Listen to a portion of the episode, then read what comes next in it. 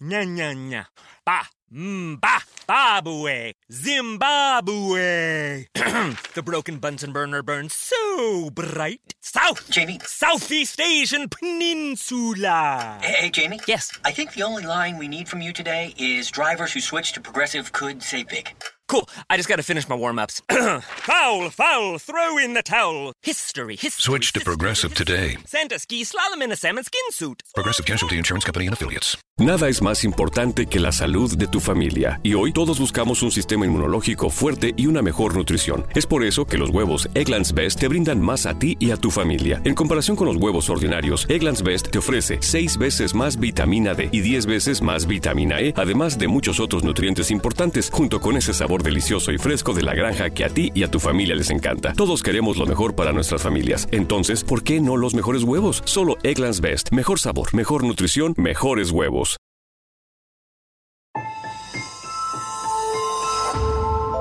Durante años, se pensó que el Yeti vivía en los Himalayas. ¡Bienvenidos al Himalaya! Hoy, después de una extensiva investigación, sabemos que no es así. El Yeti está en México. Y este es su espacio. Yo, check this out.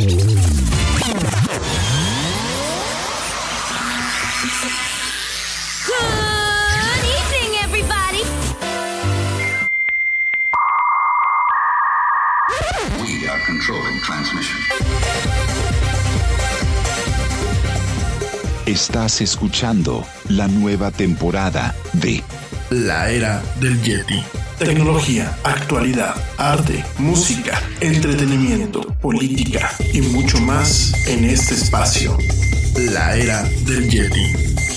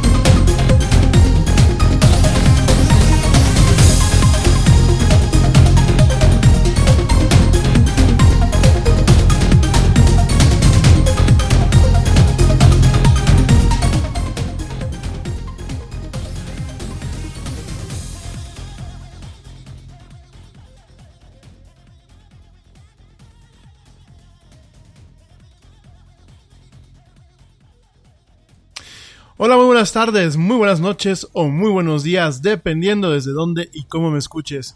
Como siempre, te doy la más cálida y la más cordial de las bienvenidas a esto que es la era del Yeti. Yo soy Rami Loaiza y bueno, hoy voy a estar contigo a lo largo de dos horas y un cachito más hablando de mucha actualidad, mucha tecnología y muchas, muchas otras tantas cosas más. Mil gracias, gracias a todos la gente que me acompaña en vivo esta tarde de martes, martes 15 de enero del 2019. Para la gente que me está escuchando, que me está viendo en vivo a través de eh, Facebook Live, ya tenemos pues abierta esta parte. Y eh, gracias a la gente que bueno pues nos sigue escuchando a través en diferido de las diferentes plataformas de streaming como Spotify, iHeartRadio, TuneIn, Stitcher y eh, ¿Qué otra plataforma que se me van? Este, ah, sí. Y Google Play, Google Play y, iTunes. Válgame Dios, yo de verdad hoy, hoy sí parezco nuevo. Eh, bueno, gracias a toda la gente que me escucha a través de estas plataformas. También a la gente que me está escuchando a través de YouTube. Por ahí me he estado dando cuenta que sí, efectivamente están entrando. Poquito a poquito, pues están entrando. De verdad, mil, mil gracias. Y bueno, pues de verdad, eh, un fuerte abrazo a toda la gente que me da el privilegio y que me da el honor de escucharme. Pues a lo largo de esta semana y de las más semanas que han pasado, bueno, pues en esto que es la era del Yeti. Vamos a estar platicando hoy, hoy eh, vamos a retomar el tema de aplicaciones y servicios para el tema, eh, pues encontrar pareja. Miren, el eh, febrero del año pasado platicamos un poquito de este tema. Hoy voy a ser muy breve, sobre todo quiero que vaya encaminado por aquello de la cuestión de los propósitos de Año Nuevo. Por ahí muchos de ustedes me lo pidieron la semana pasada también. Pero eh, de antemano les digo, les voy a recomendar algunos servicios, pero les voy a dar un tip, un tip para ligar eh, que a lo mejor a muchos no les va a gustar, pero bueno, igual este, vamos a estar platicando de este tema. También, bueno, vamos a estar platicando de algunas cosas un poquito más interesantes, además de eso. No porque eso no sea interesante, pero vamos a estar platicando de otras cuestiones. Vamos a, bueno, Hoy te voy a platicar acerca de este incremento de precio por parte de Netflix. Netflix sube, sus tarifas en Estados Unidos. Muy probablemente nos empiece a afectar en cualquier momento a México. Vamos a platicarlo, vamos a discutirlo por qué. También te voy a platicar de una inteligencia artificial que, bueno, eh, un, un, método o un posible sistema que involucra inteligencia artificial y que involucra lo que es el reconocimiento facial para poder encontrar ciertas enfermedades hereditarias y eh, algunas enfermedades genéticas. Vamos a estar platicando también de este tema. Vamos principalmente, porque bueno, se nos va a ir prácticamente todo el programa, vamos a estar platicando un poquito de Deep Web. Digo, prácticamente toda esta semana vamos a estar hablando de este tema, de Deep Web, seguridad y eh, todo esto basado un poquito en, torno a los retos que estamos experimentando ahora en este 2019, ¿no? Por ahí me dijeron algunos de ustedes que el año pasado que hablé de Cicada y que hablé de algunos, eh, algunas cuestiones por ahí, no había quedado muy claro el tema de lo que es la Deep Web. Hoy lo vamos a platicar con calma. Hoy vamos a empezar a marcar algunos precedentes en torno a lo que es la red profunda. La red profunda, te quiero decir que no es no es buena inherentemente, tampoco es mala. Vamos a exactamente a desmentir algunas cuestiones, sobre todo porque, bueno, quizás, quizás las próximas semanas estemos escuchando un poquito de nuevo acerca de lo que es la red profunda. No les puedo adelantar nada, a lo mejor no pasa nada. Pues si pasa, bueno, pues ya, eh, ya estamos un poquito al tanto. Entonces, bueno, vamos a estar platicando un poquito de estos temas. Vamos a estar, este, sobre todo, bueno, pues el día de hoy, eh, con este arranque, arranque en, el, en, el, tema de seguridad, en el tema de lo que es la Deep Web, en el tema de realmente conocimiento de lo que es el Internet. Por ahí alguien me decía la semana pasada, es que uno de mis propósitos es realmente entender las nuevas tecnologías, entender qué es lo que está pasando, de tal forma que yo pueda educar de forma correcta a mis hijos, ¿no?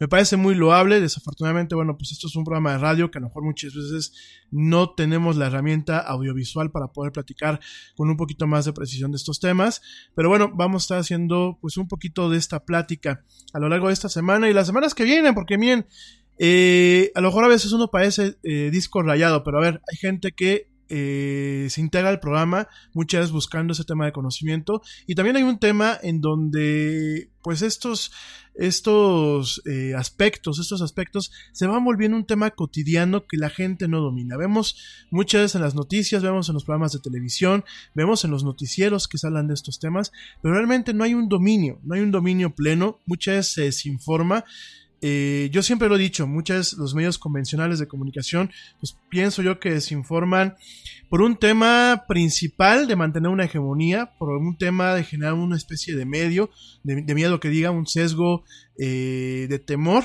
lo que en Estados Unidos recibe el término de FUD, que es FUD, es Fear, eh, bueno, es un, es un, es un, es Fear, no me acuerdo cuál es la otra parte y, la D se me olvidó, realmente me acuerdo de la primera. Es como la, el jamón food que tenemos aquí en México, así es el término, es feud, F-U-D, no tiene nada que ver con el jamón, es un término, ahí te les digo qué significa, en donde lo que se busca es a partir de generar desinformación, principalmente miedo, bueno, pues mantener una causa o mantener algo eh, sin cambio, ¿no? En este caso, pues volvemos a lo mismo, ¿no?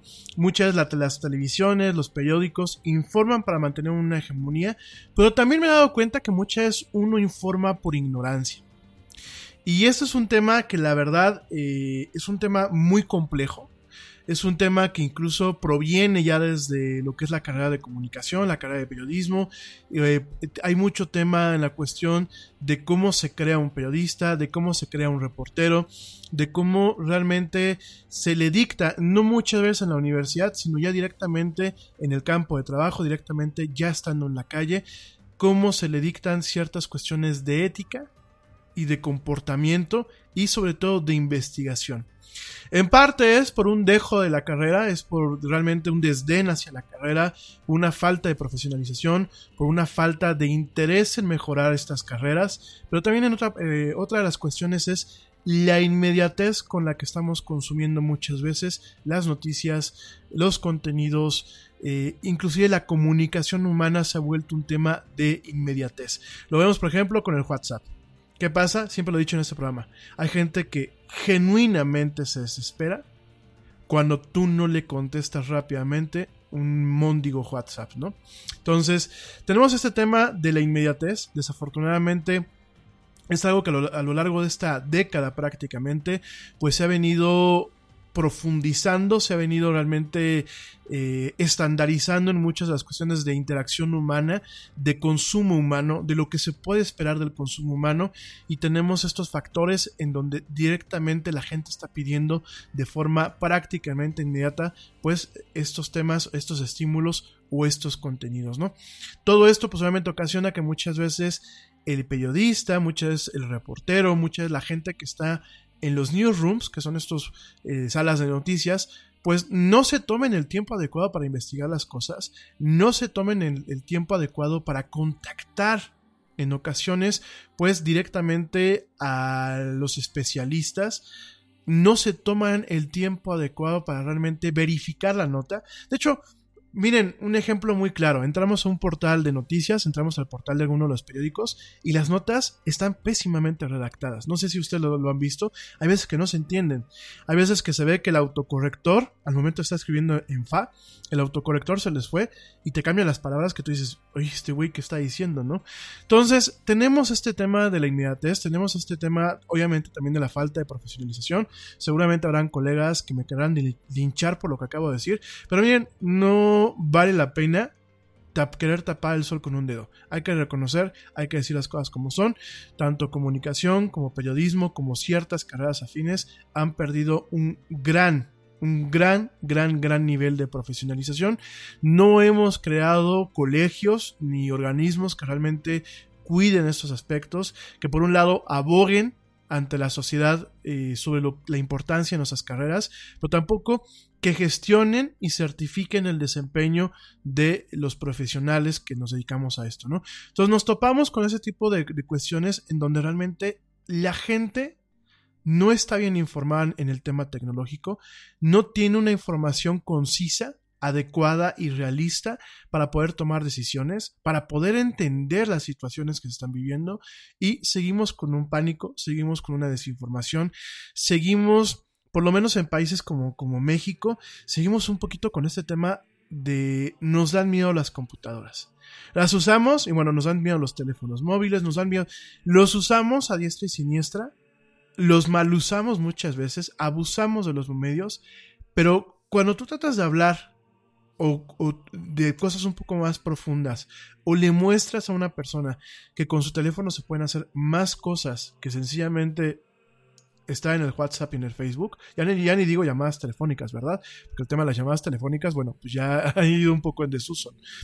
Cuando tú le muestras a las personas que un teléfono móvil eh, de hoy en día, un smartphone, realmente va con un tema de lo que es directamente una cuestión de eh, computación móvil, que realmente son pequeñas computadoras, que realmente podemos hacer grandes cosas con estas pequeñas computadoras, es cuando mucha la gente se espanta.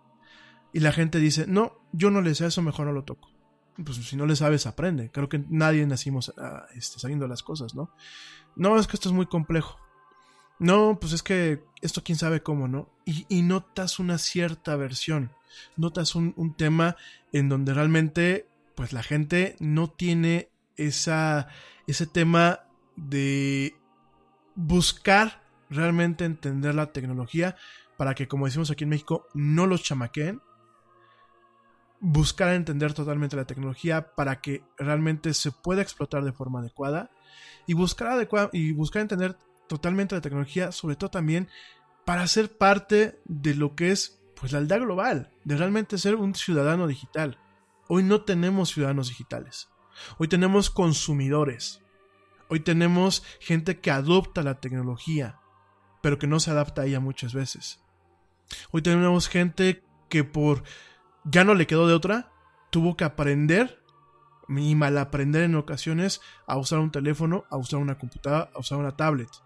Pero no tenemos una conciencia de que la tecnología no es algo alternativo, amigos.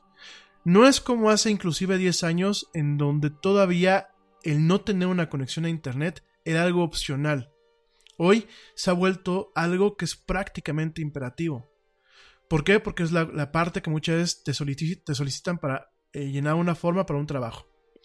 Ya lo requieres también, por ejemplo, para hacer todo el tema de tu contabilidad. Ya no hay escape. Toda tu contabilidad es a través de Internet.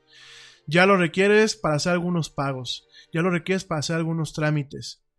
Ya lo requieres para tener una cierta identidad en un entorno que es netamente digital y no solamente en el aspecto de Facebook, sino en cuestiones un poquito pues más, eh, más profundas, ¿no? Registros nacionales de población, eh, eh, certificadoras, entidades de, de certificación de la identidad, inclusive en algunos países ya empieza a haber un tema de notariado virtual, donde muchos de los trámites se pueden hacer a través de los medios digitales, ¿no? Entonces, realmente no tenemos esa conciencia, no hemos entendido que ya esta época es una época de la información, una época de la ciudadanía digital, y de ahí vienen muchos problemas que, bueno, eh, al final del día, lo, más que puede pasar, bueno, lo menos que, digámoslo así, el, el, mejor caso es que uno se fastidie de esas personas, de que no le den un buen uso, de que a lo mejor puedan ellos mismos pues ensartarse en ciertas cuestiones, lo más grave es que esa falta de conocimiento pues realmente conlleve a, en el caso de la seguridad, a perder dinero, a perder privacidad, a perder la identidad en algunas cuestiones y en el caso un poco más global, a realmente no ser una persona dentro del contexto digital. Tener una cuenta en Facebook, tener un correo electrónico, no, es, no te hace ser una persona digital. Es como el tener un coche no me hace a mí ser pues alguien que maneja como piloto de carreras. Inclusive tener un coche no es una garantía de que tú sepas manejar. Entonces, lo mismo pasa en estas cuestiones, lo mismo pasa con el manejo del día a día de la información y sobre todo estamos llegando a un punto en donde bajo algunas perspectivas podemos volvernos pequeñas piezas de ajedrez. Pequeñas piezas en un tablero en donde una cierta clase de poderes, que no todos son maliciosos, pero una cierta clase de poderes puede jugar con la información y con todo ese grupo de información, todos esos datos, todos esos bits y bytes que componen muchas veces nuestra sombra digital. Esas entidades pueden jugar con esa información, en ocasiones para bien y en tantas otras ocasiones para mal. Entonces, bueno, vamos a estar platicando de estos temas el día de hoy, esta semana y las semanas que vienen, además de lo clásico, los teléfonos, del anime, de las películas, de muchas cosas más. Y bueno, me voy rapidísimo a un corte. eh, para la gente que me está escuchando en el radio, para la gente que pues me está viendo en Facebook Live, me va a tener que aguantar un ratito aquí en lo que me tomo un poquito de mi té y hacemos un poquito de cosas. Me voy a un corte y, regresamos para entrar de lleno en esta emisión del Ara del Yeti.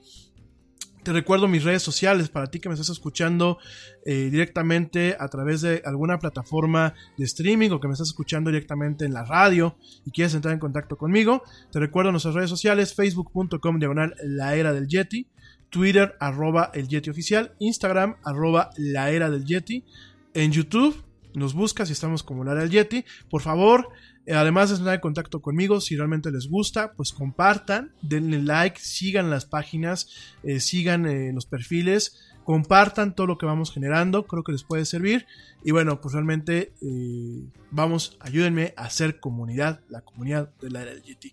Para la gente que quieren directamente entrar al chat, eh, les recuerdo, pueden entrar directamente y escuchar el programa en vivo a través de eh, http eh, do- dos eh, diagonal diagonal, bueno, obviamente, http bla bla bla, es rmy.es, rmy.es, diagonal el Yeti. Ustedes le pican así y ya directamente los lleva a la página de Spreaker, donde además de que pueden escuchar el programa, pueden directamente platicar a través de esa interfaz de chat.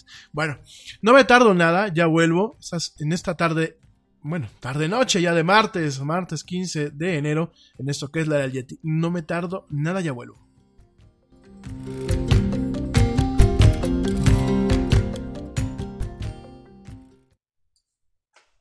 Yo, check this out. Este corte también es moderno. No te vayas.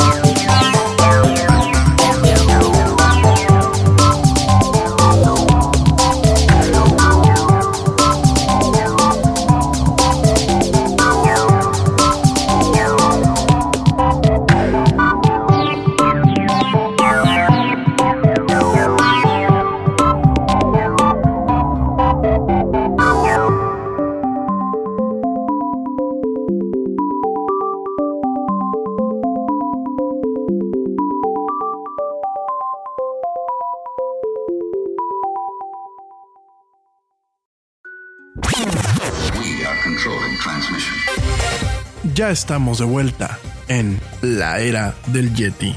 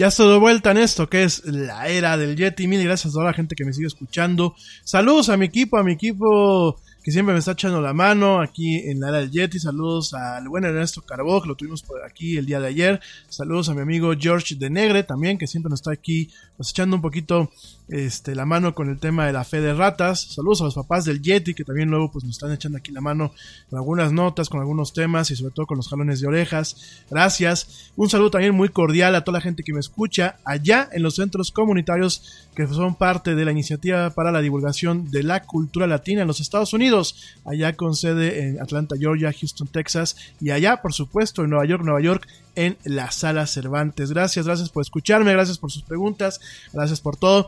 Saludos a mi amigo, amigo y hermano, hermanito eh, Pablo Marín, que nos está escuchando pues desde Chilis. Un abrazo muy fuerte, querido amigo, y saludos a todos por allá, la verdad, Chilis Santea.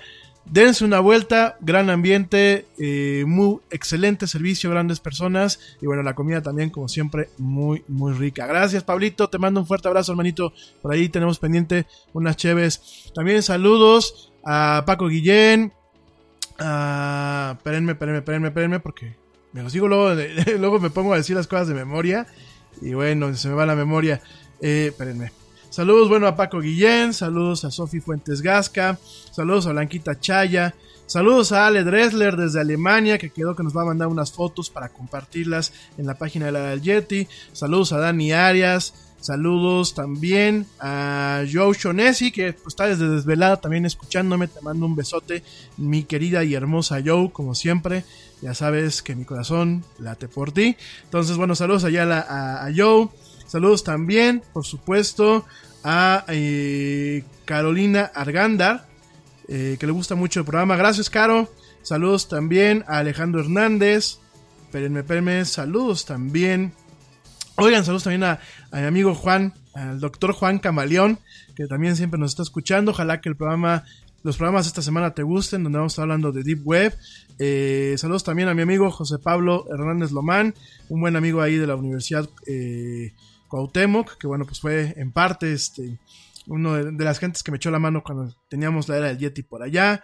También saludos a eh, Luis, espérenme, espérenme, espérenme, Luis eh, García, saludos a Ter Hernández, saludos a eh, Jorge Ortega, saludos a Axel Catarino, saludos a Miguel AF, saludos a también Federico Alvarado, a Sergio Gómez, a Génesis Castañeda que nos escribe desde eh, Puerto Rico. Saludos hasta Puerto Rico, de verdad, qué hermoso lugar. Eh, saludos a Arturo Valdés.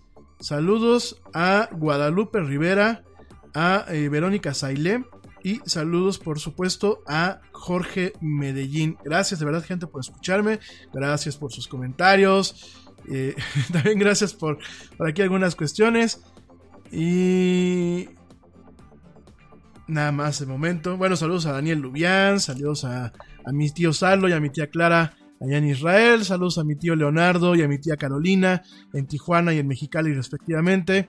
Saludos a mi tía Ivette allá en Cuernavaca. Saludos a la señora Guille Jiménez que nos escucha en Celaya, Guanajuato. Bueno, pues saludos en general a toda mi gente. Por supuesto, allá en España. Saludos a, mi amiga Meme, que este, a mi gran amiga Meme, como la quiero. Muy guapa, mi amiga Meme. Y saludos también a toda la gente que me escucha allá en España, en Palma de Mallorca, en Barcelona y en Madrid, en hermoso Madrid, donde yo viví cinco añotes de mi vida por allá. Bueno, hoy vamos a empezar pues con las con las noticias no tan buenas.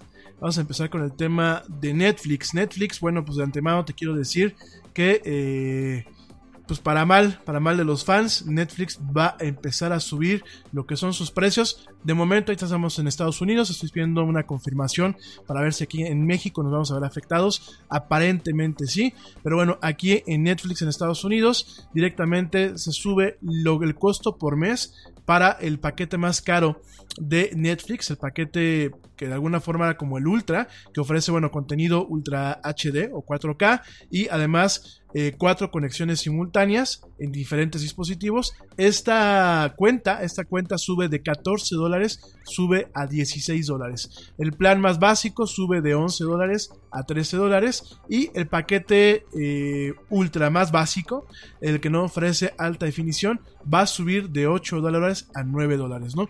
Este cambio, este cambio de precios por parte de Netflix directamente va a afectar ahorita a los nuevos suscriptores, a la gente que, bueno, apenas se suscribe a este servicio, va a tener este efecto. Y los suscriptores actuales, aquellos que tienen en cuenta, pues eh, muy probablemente empiecen a experimentar estos incrementos de precio en los siguientes tres meses, ¿no?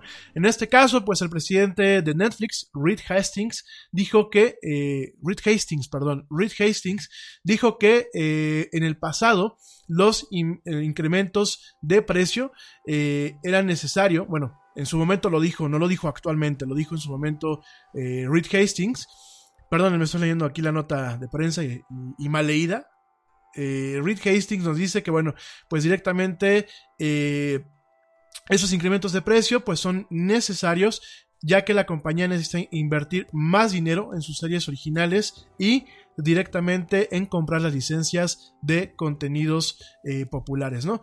Oigan, no quiero, no quiero decir ni me quiero burlar, pero me suena como que este incremento en parte también es, obviamente en parte por las operaciones de la empresa, obviamente pues como parte de una estrategia de crecimiento eh, financiero, en parte para poder financiar pues películas como Roma o bien series como eh, directamente eh, House of Cards, bueno, ya House of Cards ya se acaba, pero directamente pues para comprar licencias de programas como cuáles, como Friends.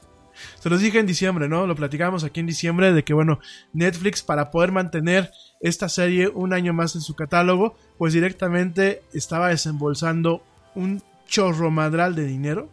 Y bueno, pues que eso últimamente nos estaba llevando pues a este tema en donde pues directamente íbamos a tener un incremento de precio. Se los dije el año pasado, están en las últimas semanas del Yeti cuando les comenté esto y obvio, era de esperarse, ¿no? Digo, es una tristeza, pero pues era de esperarse, ¿no? Entonces, bueno, pues directamente suben los precios en Estados Unidos. Estoy viendo a ver si ya nos están confirmando aquí en México. Yo creo, yo creo que sí va a subir el precio aquí en México. Me parece que es parte de una misma estrategia unificada. Vamos a ver. De, de... The thing about comparing rates at progressive.com is that by now you've heard a lot of ads about comparing rates at progressive.com. We probably don't even need the words comparing rates anymore to remind you that seasoning steaks at progressive.com is an easy way to save on car insurance, or that swimming in trousers helps you find the lowest rate. And that's the thing about foraging for truffles. You've heard a lot of ads about standing tiptoe on a cinder block. Compare rates and sing softly to a wounded field mouse and save at progressive.com. Progressive Casualty Insurance Company and affiliates. Comparison rates not available in all states or situations. Nada es más importante que la salud de tu familia, y hoy todos buscamos un sistema inmunológico fuerte y una mejor nutrición. Es por eso que los huevos Egglands Best te brindan más a ti y a tu familia. En comparación con los huevos ordinarios, Egglands Best te ofrece 6 veces más vitamina D y 10 veces más vitamina E, además de muchos otros nutrientes importantes, junto con ese sabor delicioso y fresco de la granja que a ti y a tu familia les encanta. Todos queremos lo mejor para nuestras familias. Entonces, ¿por qué no los mejores huevos? Solo Egglands Best. Mejor sabor, mejor nutrición, mejores huevos. Chance. Ah, miren, sí, efectivamente. eh, eh, hay una lista, una lista de países latinoamericanos en donde sí sube el precio. Pero les tengo una muy buena noticia. En México no sube el precio. Ña, ña, ña, ña. No, en serio, hablando, hablando en buen plan, hay una lista oficial que nos acaba de pasar eh, Netflix de países latinoamericanos en los que Netflix eleva los costos de sus paquetes. Rápidamente te digo, bueno, pues directamente en Anguila, en Antigua y Barbuda, en Aruba, en las Bahamas, en Barbados, en Belice, en Bermudas, en Bolivia, en Bonaire, en Costa Rica, en Cuba. Yo no sabía que en Cuba había Netflix, perdónenme la ignorancia. Eh, uno siempre va descubriendo cosas nuevas, pero sí, en Cuba hay Netflix, eh, en Curazao, en Dominica, en Ecuador, en El Salvador, en Granada, en Guadalupe, en Guatemala, en la Guinea Francesa, en Guatemala. Saludos a mi primo Edgar que está allá en Guatemala. Primo, pues ya te van a subir la, la cuota si no tienes la cuenta dada aquí de alta en México, en la Guyana, en Haití, en Honduras, en las Islas Caimán, en las Islas Malvinas, en las Islas Turcas y Caicos, en las Islas Vírgenes Británicas, en Jamaica, en Martinica, en Montserrat, en Nicaragua, en Panamá, en Paraguay, en República Dominicana, en San Cristóbal y Nieves, en San Vicente, Santa Lucía, Sin Martín, Surinam, Trinidad y Tobago, Uruguay y Venezuela. Eh, bueno, el último país, la verdad, este. Me. Entiendo, entiendo el tema financiero, pues, pues se- me hace un poco, un poco de mala onda, ¿no? Que eh, un incremento de precio allá en Venezuela, pero bueno, pues esta zona de momento lo oficial. Gente que me escuches aquí en México, no hay un incremento eh, de forma oficial para la gente que tiene cuentas directamente en el mercado mexicano. El incremento solamente afecta a Estados Unidos y, bueno, a partes de Latinoamérica, pero no todos los países de Latinoamérica. Veo que, pues, por ejemplo, no estamos ni México, ni Colombia, ni Argentina, ¿no? Entonces, bueno, pues directamente esto obviamente se debe, se debe principalmente a sus series originales, como estamos diciendo, se debe al tema del contenido, del contenido que está bajo licencia, por ejemplo Friends, que bueno, te lo recuerdo, ya tengo aquí la cifra, eh, para tener Friends un año más en el catálogo de Netflix, se invirtieron, bueno, o se gastaron, dependiendo de la perspectiva, se gastaron 100 millones de dólares para poder tener Friends todo este año. Entonces, eh, pues directamente son inversiones que en algún momento yo te lo decía, iban a reflejarse en un incremento en el costo de la membresía aquí en... eh, para los usuarios, para los suscriptores. Actualmente, fíjate nada más, tiene 700 eh, series originales. En el 2018 es el, catálogo completo de series originales de Netflix. 700, 700 series originales. Y bueno, vienen, además de las series originales, vienen películas como lo fue Net, este, Roma. Vienen diferentes contenidos. eh, por ejemplo, bueno, pues Bandersnatch de Black Mirror y la misma serie Black Mirror. Por todo este manejo de efectos especiales y por todo este tema medio sci-fi, obviamente tiene un costo, ¿no?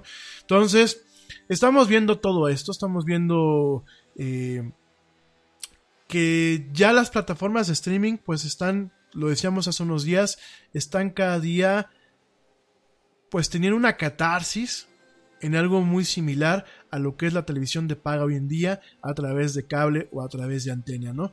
Entonces, pues directamente sí, eh, sí están afectando estos cambios. Sí, obviamente el tener contenido de calidad en Netflix, el tener un catálogo robusto, el tener series sobre las cuales tiene total control, obviamente, pues a la larga nos va a terminar eh, costando a los suscriptores, ¿no? Yo solamente espero que, bueno, pues aquí en México se tarde un ratito en haber incrementos y que realmente, pues, este, no, no, nos, no nos pegue tan duro en el momento en que se haga estos tipos de incremento, ¿no?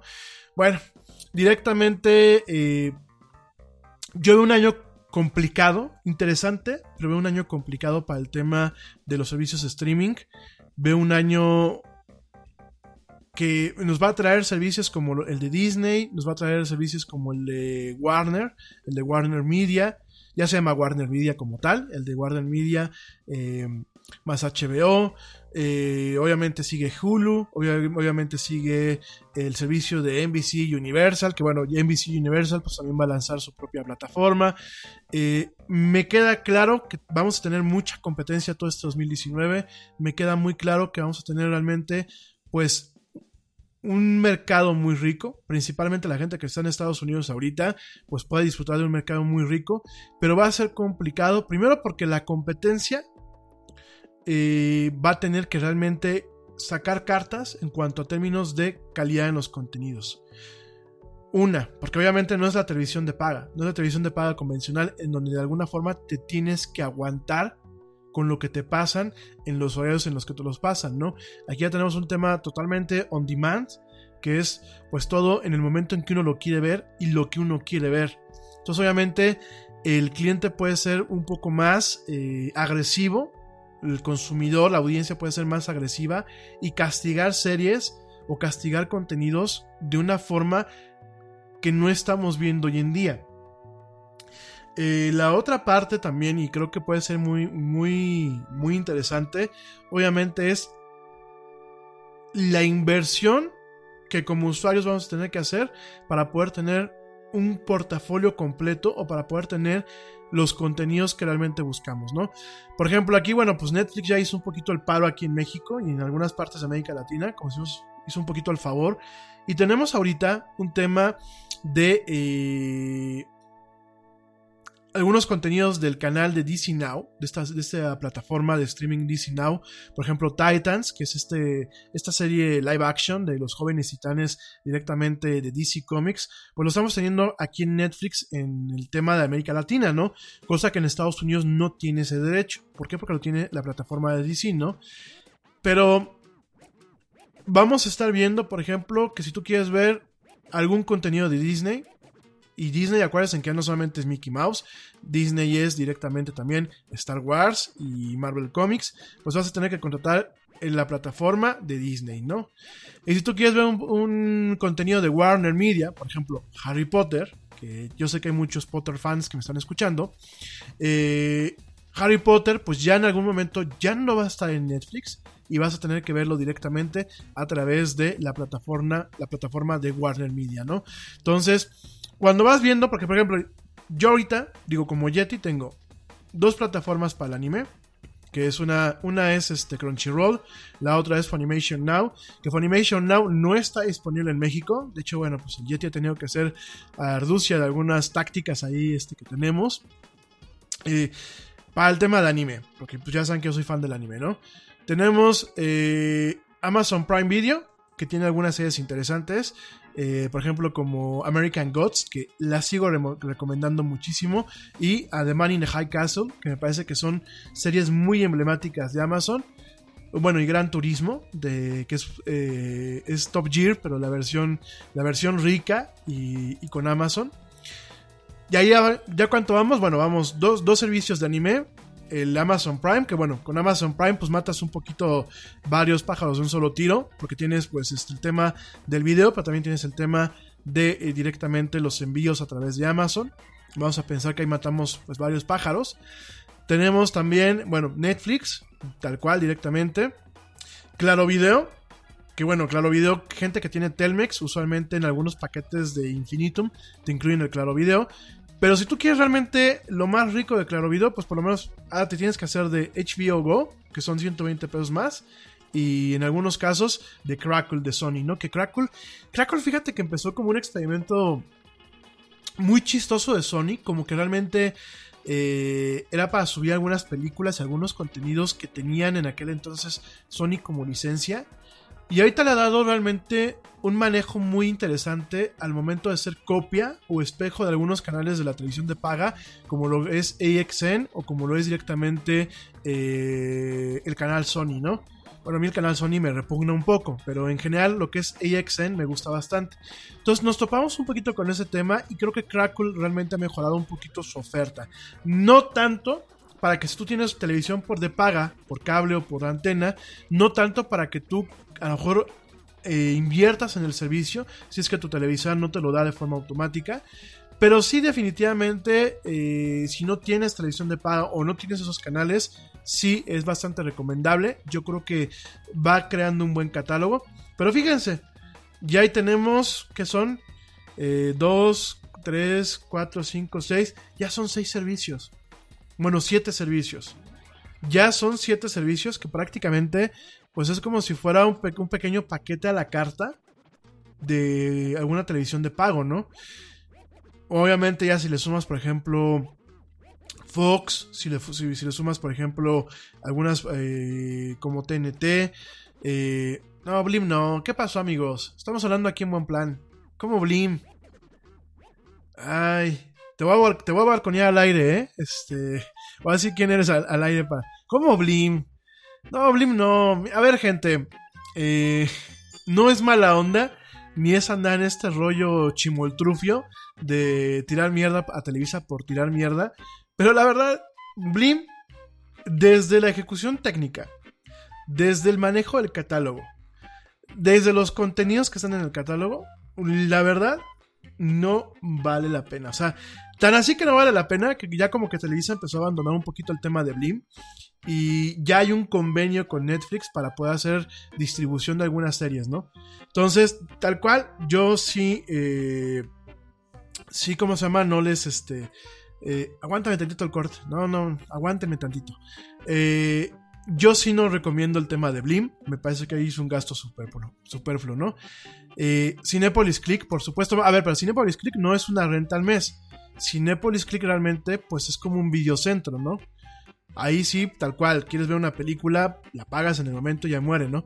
Pero sí, sí tenemos la cosa de, pues ya ahora vamos sumando, si lo quieres ver así, pues Cinepolis Click es el pago por evento de la televisión de paga convencional.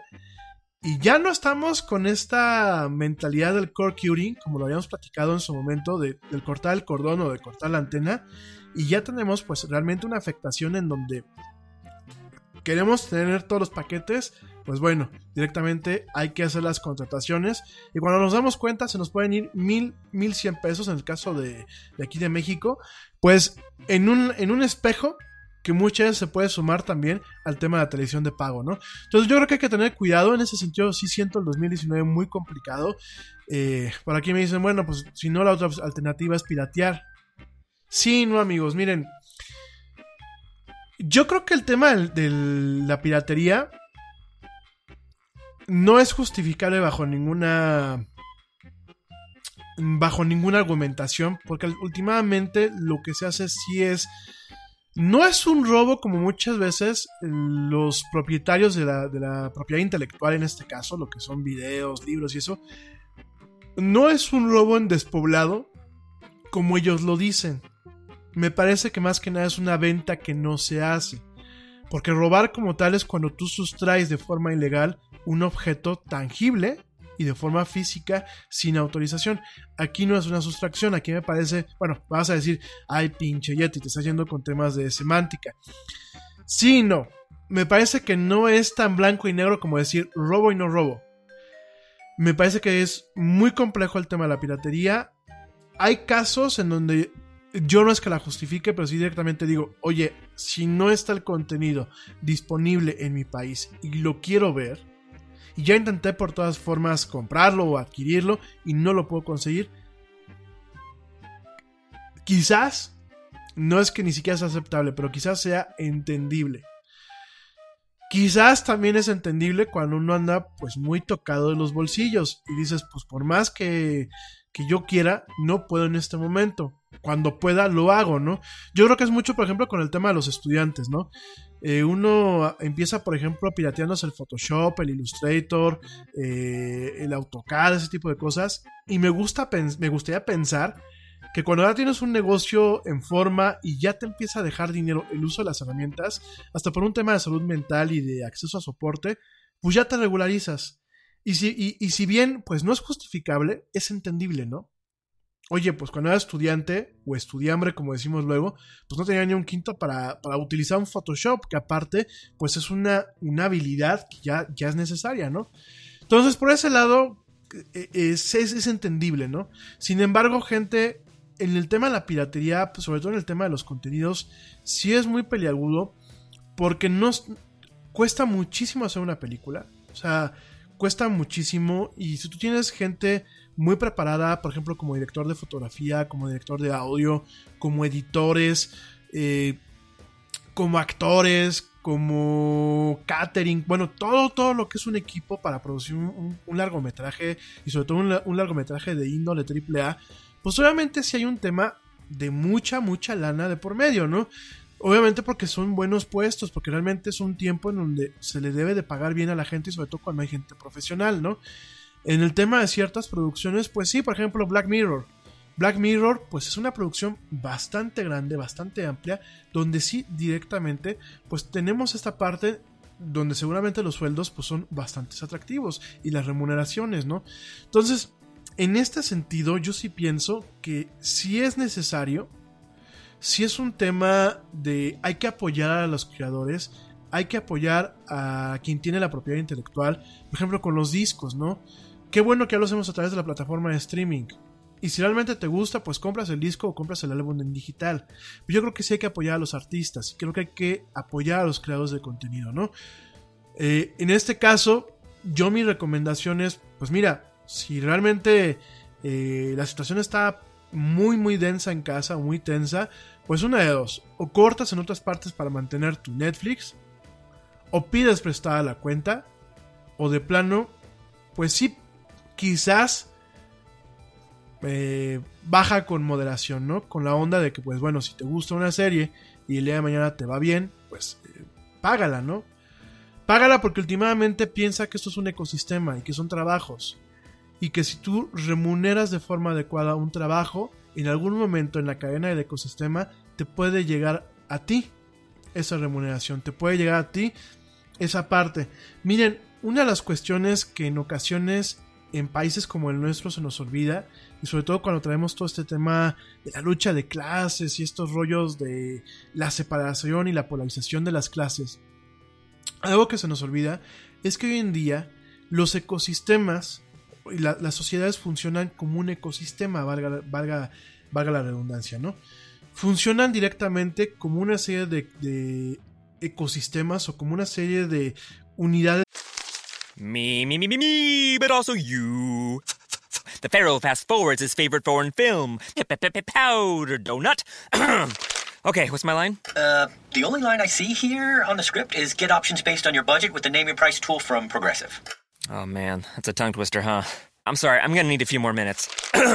bulbous Walrus, the Bulbous Walrus. The name your price tool. Only from Progressive. The owl ran afoul of the comatose coxswain. Progressive Casualty Insurance Company and affiliates. Price and coverage match limited by state law. Nada es más importante que la salud de tu familia. Y hoy todos buscamos un sistema inmunológico fuerte y una mejor nutrición. Es por eso que los huevos Egglands Best te brindan más a ti y a tu familia. En comparación con los huevos ordinarios, Egglands Best te ofrece 6 veces más vitamina D y 10 veces más vitamina E, además de muchos otros nutrientes importantes, junto con ese sabor delicioso y fresco de la granja que a ti y a tu familia les encanta. Todos queremos lo mejor para nuestras familias. Entonces, ¿por qué no los mejores huevos? Solo Egglands Best. Mejor sabor, mejor nutrición, mejores huevos. vivas en donde lo que yo hago o dejo de hacer en algún momento le puede afectar a alguien en la cadena, en la cadena productiva, a dos o tres pasos le puede afectar.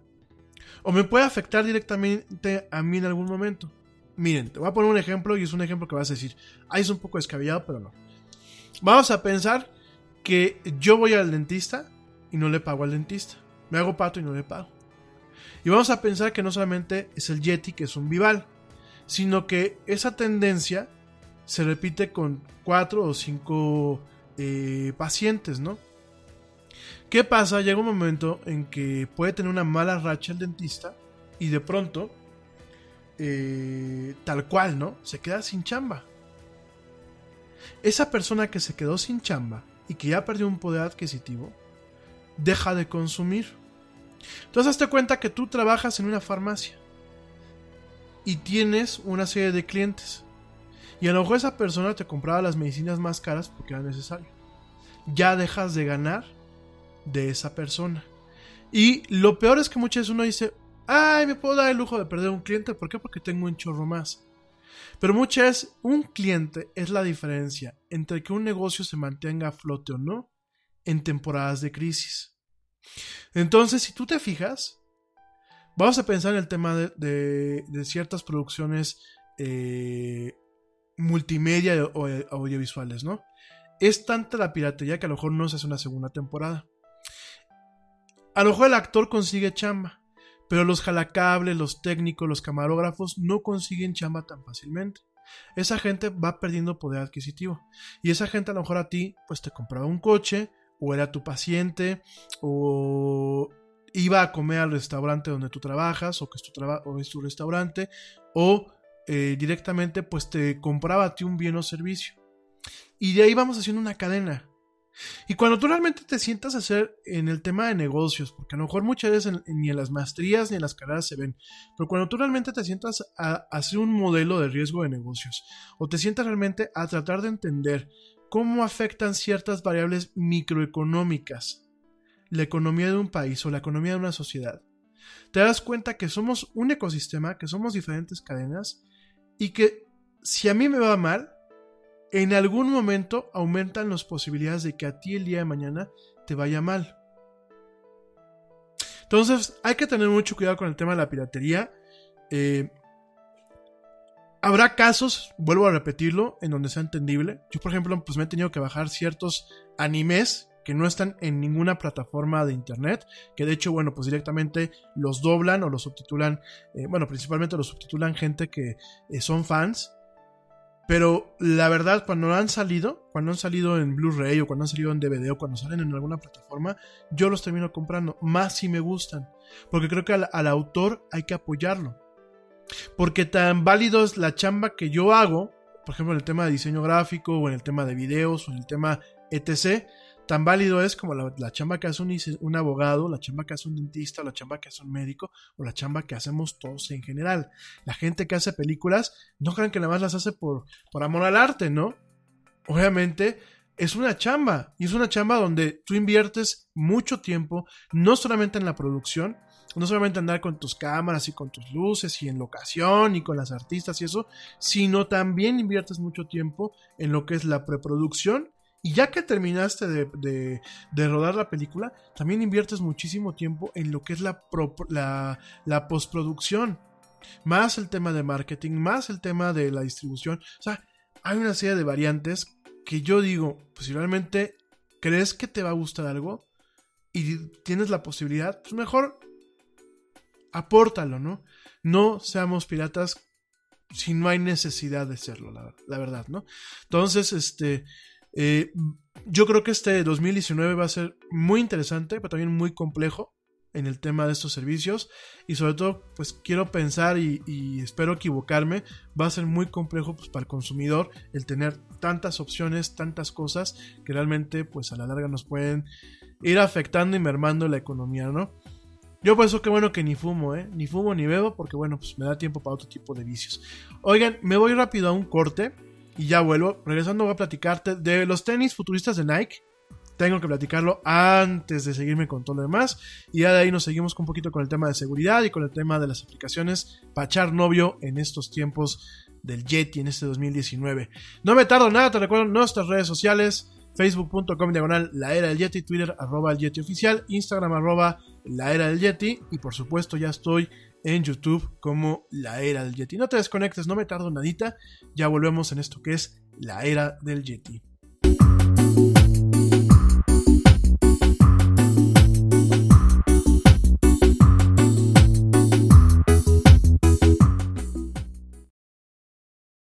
Yo, check this out. Este corte también es moderno. No te vayas.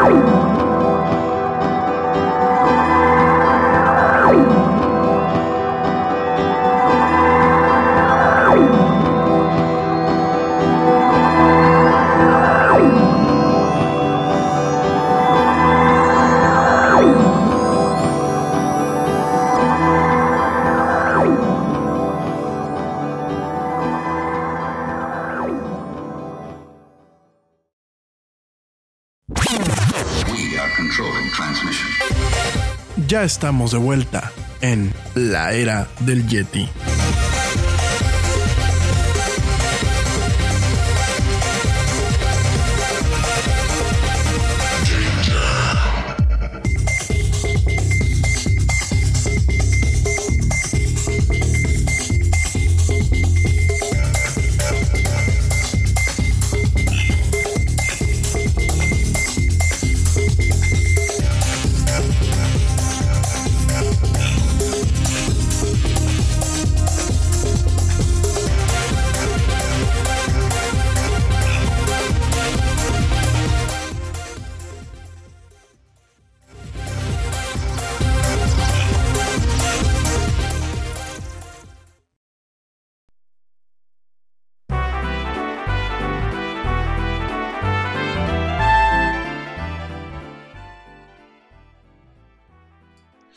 Estamos de vuelta en esto que es la era del Yeti. Gracias a toda la gente que me sigue escuchando y que me sigue viendo también a través de eh, Facebook Live. Mil, mil gracias, saludos a todos, pues todos aquellos que me están viendo, que me están escuchando, que están comentando y haciéndome preguntas. Y bueno, toda la gente que pues es parte de la comunidad de la era del Yeti. Oigan, pues antes de entrar de lleno al tema del amor, me dicen, oye, es que le das mucha vuelta al tema de las aplicaciones del amor. No, no le doy muchas vueltas. Lo que pasa es que creo que eh, hay otras notas que pueden ser como que más ¿O será que yo estoy enojado con el tema del amor? No, para nada.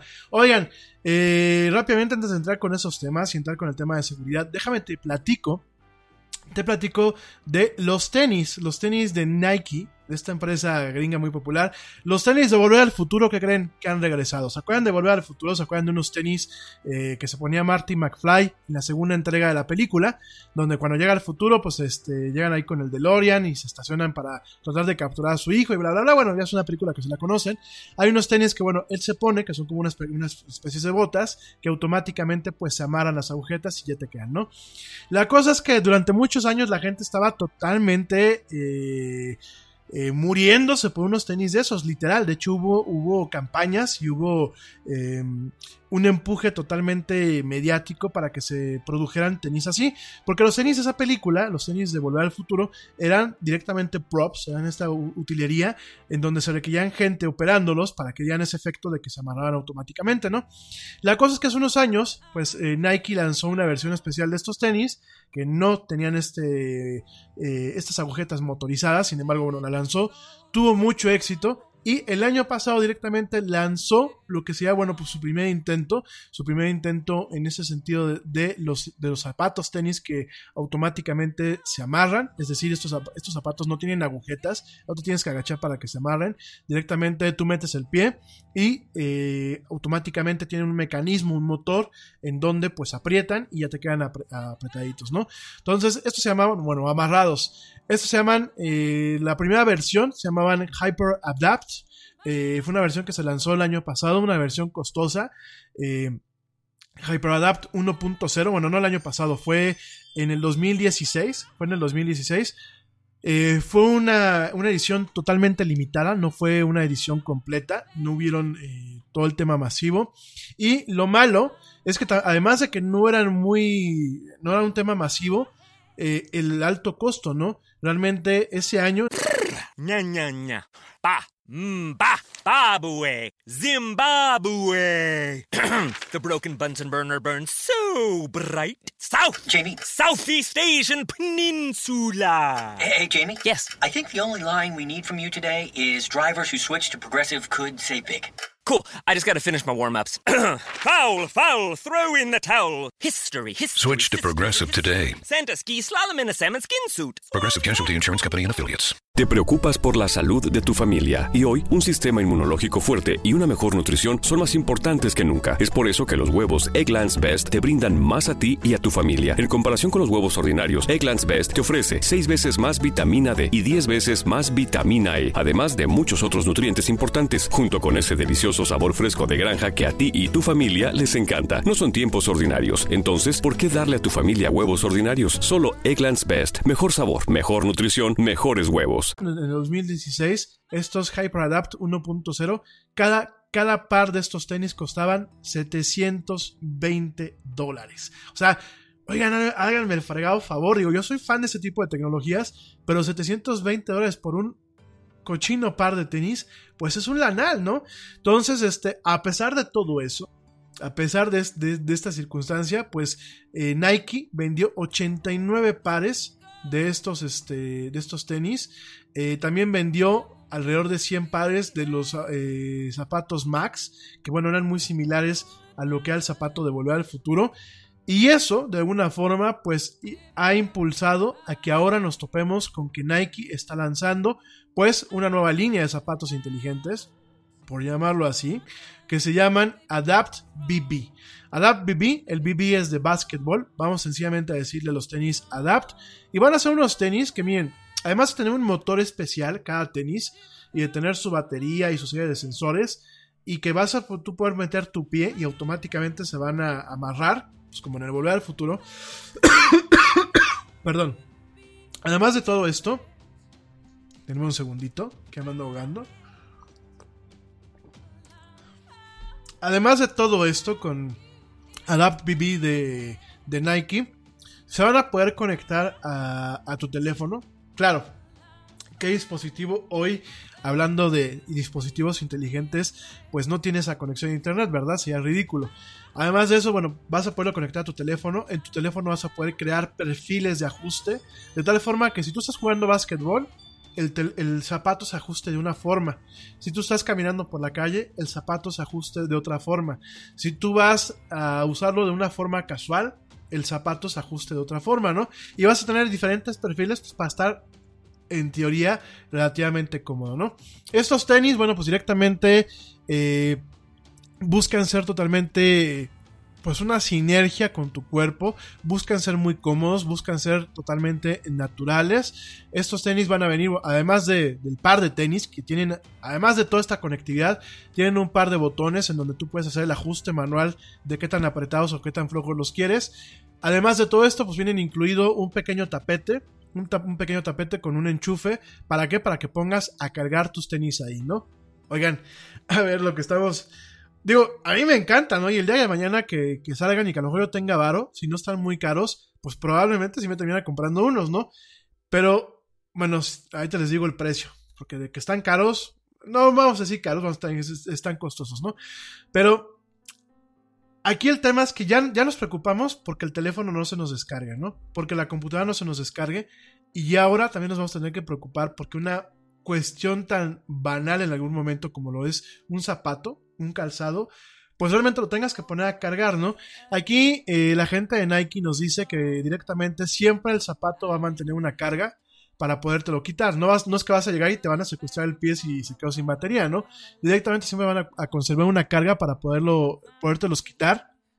La batería se piensa que va a durar entre, bueno, entre 12 y 14 días. Aparentemente es lo que eh, nos dice la gente de Nike que va a durar directamente la batería de estos eh, zapatos. Para ponerlos a cargar, pues directamente los pones encima de su tapete y ya, con eso se ponen a cargar. Eh, se van a lanzar, pam, pam, pam, pam, se van a lanzar el día 17 de febrero. Bueno, el 17 de febrero ya van a estar disponibles en todas las tiendas Nike a nivel mundial y también en, las versiones de la tienda Nike, eh, la versión en línea y a través de la aplicación Sneakers. Y el precio, el costo de estas chuladas eh, tecnológicas va a ser de 350 dólares. Al tipo de cambio, bueno, pues hagan ustedes la cuenta y eh, así como son luego muchas veces los comerciantes, pues no duden que esos tenis terminen costando 8 mil, 9 mil pesos si llegan aquí a México, ¿no? Sí, ya sé que muchos se nos están deprimiendo. Este. De hecho, pues ya estoy viendo por aquí algunos de sus comentarios. No se me depriman, gente. A ver, quiero pensar que en algún momento Nike va a ser sensible con las realidades del mercado mexicano y va a generar una paridad en el sentido de pues manejar un precio como lo maneja muchas veces Apple o como bueno Apple no lo maneja. Lo maneja para sus servicios como iTunes y como y como como iCloud pero realmente en sus dispositivos no no eh, bueno vamos a ver qué pasa. Yo no quiero ni aguar la noche a nadie este, pero bueno, es lo que va a costar en Estados Unidos, 350 dólares. Ya están eh, en una, a la, preorden el día de hoy. ya hay preórdenes a partir del día de hoy. Y bueno, eh, estos tenis, pues aparte de los sensores que se tienen, traen acelerómetros, trae un motor especializado para poder eh, eh, amarrar todo el tema de lo que es la, la- la estructura del zapato. Eh, las fotos que, bueno, nos dejan ver son fotos, pues que el tenis se ve bonito, es un tenis para jugar básquetbol. Obviamente no tiene el mismo estilo que tiene a lo mejor un- unos tenis Jordan, de la, de la silla Jordan de, de esta marca, pero bueno, se ven padres, se, ven bonitos, tienen bastante ingeniería. Eh, lo que es Nike dice que pues directamente si en algún momento tú tienes un problema, se los envíes y ellos te lo reparan, aunque pues no esperan directamente que haya alguna situación con el tema del uso común y el uso cotidiano de estos tenis, ¿no? Yo creo que está padre, digo, les voy a compartir algunas fotos y les voy a compartir este el video que hizo el medio The Verge allá en Estados Unidos de estos tenis. La verdad, digo, para todos los que somos fans de Volver al Futuro, pues sí está padre, ¿no? Este tema de directamente poder tener un tenis que no te obligue a amarrarte las agujetas. O también, inclusive, ni siquiera los fans, ¿no? Para la gente que, que es medio perezosa, pues ha de estar padre, ¿no? Que nada más metes el pie y automáticamente el tenis se cierra, ¿no? Está padre esa, esa cuestión. Yo eh, lo veo bien. Creo que estamos yendo hacia un camino en donde realmente la tecnología el día de mañana nos puede beneficiar ampliamente. Ahorita me queda claro que es un gimmick. ¿Qué es un gimmick? Pues es directamente algo que pues es un plus. No es nada necesario y quizás es, es algo que está ahí como un argumento para generar las eh, mayores ventas, ¿no? Sin embargo, pues yo quiero pensar que a lo mejor el día de mañana tú puedas comprar calzado adaptivo. ¿Qué significa esto el calzado adaptivo? Que tú, eh, si tienes alguna condición en el pie, tú compres un calzado que en base a una aplicación, pues directamente el calzado se eh, automáticamente se adecue o se adapta a tu pie, ¿no? O inclusive a diferentes condiciones de uso del zapato y de tu pie. Vamos a pensar, pues que en algún momento el zapato detecta que tú estás mucho tiempo parado, pues directamente ajusta a lo mejor una, una, una plantilla interna o ajuste la suela y, el apriete que tiene, pues para que no tengas algún problema, ¿no? Si eres mujer y pasas mucho tiempo parada, pues que haga un ajuste a lo mejor el zapato para que no, no tengas varices, ¿no? Si a lo mejor eres diabético, pues haga un ajuste en donde pues permita cierta circulación de aire para que no eh, tengas riesgo de pie diabético. Entonces, quiero pensar que a lo mejor ahorita es un gimmick, que ahorita a lo mejor es un tema eh, que a lo mejor es, va muy de la mano del consumismo ahorita, pero quiero pensar que a lo mejor el día de mañana realmente podemos llegar a tener tecnología que nos permita tener un calzado totalmente inteligente que se adecue a nuestro pie o a nuestras patas, a nuestros tamales, como decimos aquí en México muchas veces, y que se adecue no solamente al pie en algún momento dado, sino que sea adaptivo y que pueda realmente reaccionar a diferentes usos, terrenos o circunstancias del calzado, ¿no? Como sea, bueno, pues ya se viene. Si en algún momento el Yeti este año logra conseguir un, par de estos tenis, pues ya, ya le estamos dando un análisis para que eh, sepas si valen o no valen la pena o si es o no es el futuro en cuanto al calzado deportivo. Vamos a estar muy atentos a esas cuestiones. Bueno, y eso por el lado, pues directamente de los zapatos tenis. Oigan, rápidamente les platico. Va a ser muy breve, ya traemos un poquito el tiempo encima. Voy a platicarles ahorita del tema de las aplicaciones móviles, pues para echar novio. El tema de las aplicaciones móviles para poder echar novio, ¿no? Esto directamente, pues es una cuestión que algunos de ustedes me pidieron cuando lo platicamos a principio, a principio del año. Les decía yo que, bueno, pues directamente la gente, los propósitos que siempre hace a principio de año es voy a conseguir pareja, novia o novio, voy a bajar de peso, voy a tener dinero o voy a ahorrar dinero, eh, voy a aprender un nuevo idioma o voy a aprender algo nuevo y el tema, pues este, eh, de voy a ser mejor persona, ¿no? El tema del mejor, de ser mejor persona, pues no hay ninguna, ningún aspecto tecnológico que te, te ayude, lo único que te puedo decir es cómo, cómo ser un buen ciudadano digital, en el tema de aprendizaje, mañana, porque lo hemos ido desde la semana pasada, le hemos, le hemos ido dando largas porque nos extendemos en el tema, pero mañana se te voy a platicar algunas eh, aplicaciones para aprender, aprender idiomas y aprender nuevas cosas como eh, maestrías, diplomados y conocimientos, por ejemplo, de programación. Miren, el tema de la programación, gente, de verdad se los voy a repetir. La, el aprender a codificar ya no es el futuro, ya es el presente.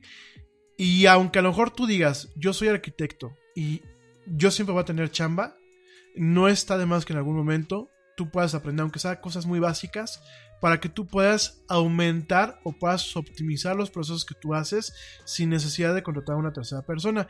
No se trata de dejar a, la gente sin chamba, porque gracias a que pues arquitecto es arquitecto y zapatero a tus zapatos, pues hay la chamba de programación. Sin embargo, yo creo que tenemos que empezar a generar un mercado en donde realmente las chambas de programación vayan plenamente encaminadas a proyectos de gran nivel o a proyectos de gran, eh, de gran alcance. En proyectos de, eh, de alcance mediano, por ejemplo, eh, que voy a hacer una aplicación para, por ejemplo, una aplicación, los dentistas, una aplicación para poder mantener una comunicación adecuada con mi, con mi paciente. Oye, si eres un dentista y tienes mucha chamba, pues órale, ¿no? Contrata a alguien. Pero si no tienes tanta chamba o tienes tiempos libres que tú quieres aplicar para generar un valor agregado, sin que te cueste más, pues puedes irlo haciendo de esa forma, ¿no? Puedes ir aprendiendo nuevas habilidades. Ahora, yo te digo de programación, ¿no? Pues también hay otro tipo de cuestiones que pueden servirte, ¿no? Entonces, el día de mañana vamos a platicar ese tema y hoy vamos a platicar un poquito del tema de aplicaciones y servicios para ligar. Ya en febrero del año pasado lo platicamos, en aquella semana que platicamos del amor en tiempos del Yeti, le dimos creo que una buena espulgadita. Y hoy por hoy, el tema de encontrar amor es un tema que es bastante... Eh, bastante complejo. Yo creo, no sé tú qué pienses. Yo creo que el tema de emparejarnos hoy en día ha aumentado su complejidad. En primer lugar, por los medios que tenemos hoy en día. Por supuesto que herramientas como el WhatsApp, por supuesto que temas como el Facebook han de alguna forma generado una catarsis o generado una transformación en la forma en la que nos relacionamos, no solamente con amigos o con familiares, sino también en temas netamente íntimos, ¿no?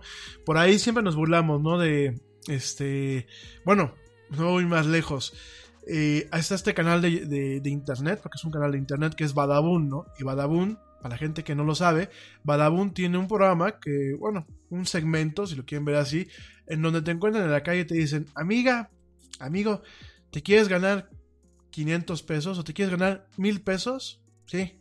Ah, pues abre tu teléfono y muéstranos delante de tu pareja, muéstranos todo lo que tienes eh, de comunicaciones en WhatsApp o qué tienes en el Facebook, ¿no? Y suena muy chistoso, ¿no? Y de hecho, pues dicen las malas lenguas, y de hecho por eso hay memes, en donde pues directamente relaciones han acabado cuando pues directamente la persona abre y a lo mejor saca de contexto las pláticas o las comunicaciones que tienen ahí en algunas ocasiones. Hay otras veces donde pues sí, uno anda de golfo, este, aprovechando pues cierta privacidad o cierto anonimato que estas aplicaciones muchas veces nos dan, ¿no? Entonces, esta es una parte, o sea, en donde sí tenemos una alteración de eh, las relaciones interpersonales en el plano amoroso. Eh, yo siempre, el año pasado se los preguntaba y muchos de ustedes no me, lo, no me lo supieron contestar o no me lo quisieron contestar. Yo les preguntaba, qué tan conveniente era compartir, por ejemplo, los accesos eh, de ciertos dispositivos o de ciertas cuentas con la pareja, ¿no? Eh, hubo, un poco de polémica, hubo gente que plano me dijo, es que no sé ni qué contestarte. No, no, yo no se comparto a mi pareja, pero no sé si sea bueno o sea malo, ¿no? Me queda claro que este tipo de juguetes pues ya se han vuelto una extensión más de uno mismo, ¿no? Y qué tan dispuestos estamos, por ejemplo, pues a directamente a permitir que pues la pareja tenga un acceso sin restricciones a un teléfono como estos. Eh, por un lado yo veo un tema de confianza, no hay un tema de seguridad. Digo, si yo confío en ella, y yo no estoy haciendo nada malo, pues por supuesto, ¿no? No está de más de que si a mí me pasa algo, pues ella pueda tener acceso, por ejemplo, a la libreta de teléfonos para que contacte a mi familia o pueda tener acceso, por ejemplo, a las aplicaciones de banca electrónica para que pueda retirar dinero, para que pueda hacer ciertas cosas, ¿no? Pero por otro lado, pues también depende de la pareja, depende de cuánto tiempo la conoces y depende también de pues de la mentalidad que, se que, al final del día se tenga, ¿no? Porque volvemos a lo mismo, a lo mejor puedes sacar de contexto el que tú le has dado like a una amiga, ¿no? Una amiga guapa. Y muchas veces uno le da like a las fotografías de amigas que están guapas por darles, no es un tema de le estoy dando like por quedar bien con ella, es un tema de, de, de, de, de, de qué bien te ves, amigo, o qué bien te ves, amiga, ¿no? Pero una persona lo puede sacar, lo puede sacar de contexto. Entonces, creo que hay muchas cuestiones en ese, en ese rollo.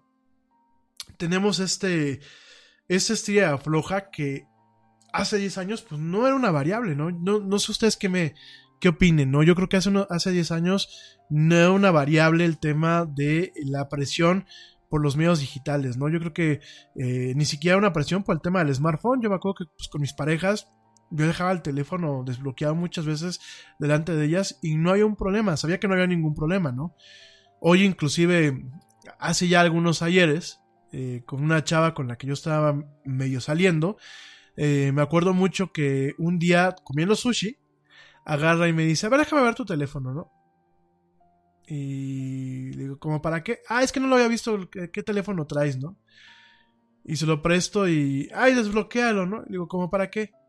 Ah, es que quiero ver qué fotos traes, ¿no? Y fue como que un momento muy incómodo, o sea, fue como que, a ver, yo en mi, en mi teléfono no traigo fotos que me comprometan, ¿no? Bueno, las de los grupos de WhatsApp, ¿no? Que ya sabes que te mandan el chiste subido de tono, este, o, o, otro tipo de cuestiones, ¿no? Pero por ejemplo, fotos que me comprometan, bueno, pues probablemente que mis teléfonos tengo llenos de fotos de mis mascotas y, y, y, y algunas otras cuestiones, ¿no? Pero realmente la foto que el día de mañana diga, puta, es que el Yeti salió en pelotas o ya lo buscaba Jaime Maussan porque realmente lo vio, que sí existe el Yeti, cualquier cosa, pues no, no tengo ese tipo de, de, temas, ¿no? Pero la verdad sí es un tema así como de, y, como por qué no, y sobre todo con una persona con la que de alguna forma está saliendo. No es que es tu pareja ya de, de, mucho tiempo, ni es que es tu esposa. Dicho todo esto, pues obviamente el tema del amor en estos tiempos, que ya platicaremos de ello en febrero, pues sí es un tema muy complejo. El tema de tener eh, mejores oportunidades quizás de las que han tenido nuestros padres o nuestros abuelos, pues también a uno lo hace un poco más exigente, lo hace a uno más consciente en algunas ocasiones de lo que realmente quiere. Y también existe un poquito el tema de lo desechable. Creo que hoy en día lo desechable viene mucho de una cultura en general, no solamente en temas de consumismo y no solamente en temas de materiales, sino que eh, nos hemos acostumbrado a desprendernos fácilmente de las cosas en ocasiones. Y en ocasiones también es, un des es desprenderse fácilmente de las personas, ¿no? A veces sin dar una lucha. Porque, a ver, eh, hay veces que sí las relaciones son tóxicas y que lo mejor es huir. Pero hay veces que yo por ahí pues, me sé casos, ¿no?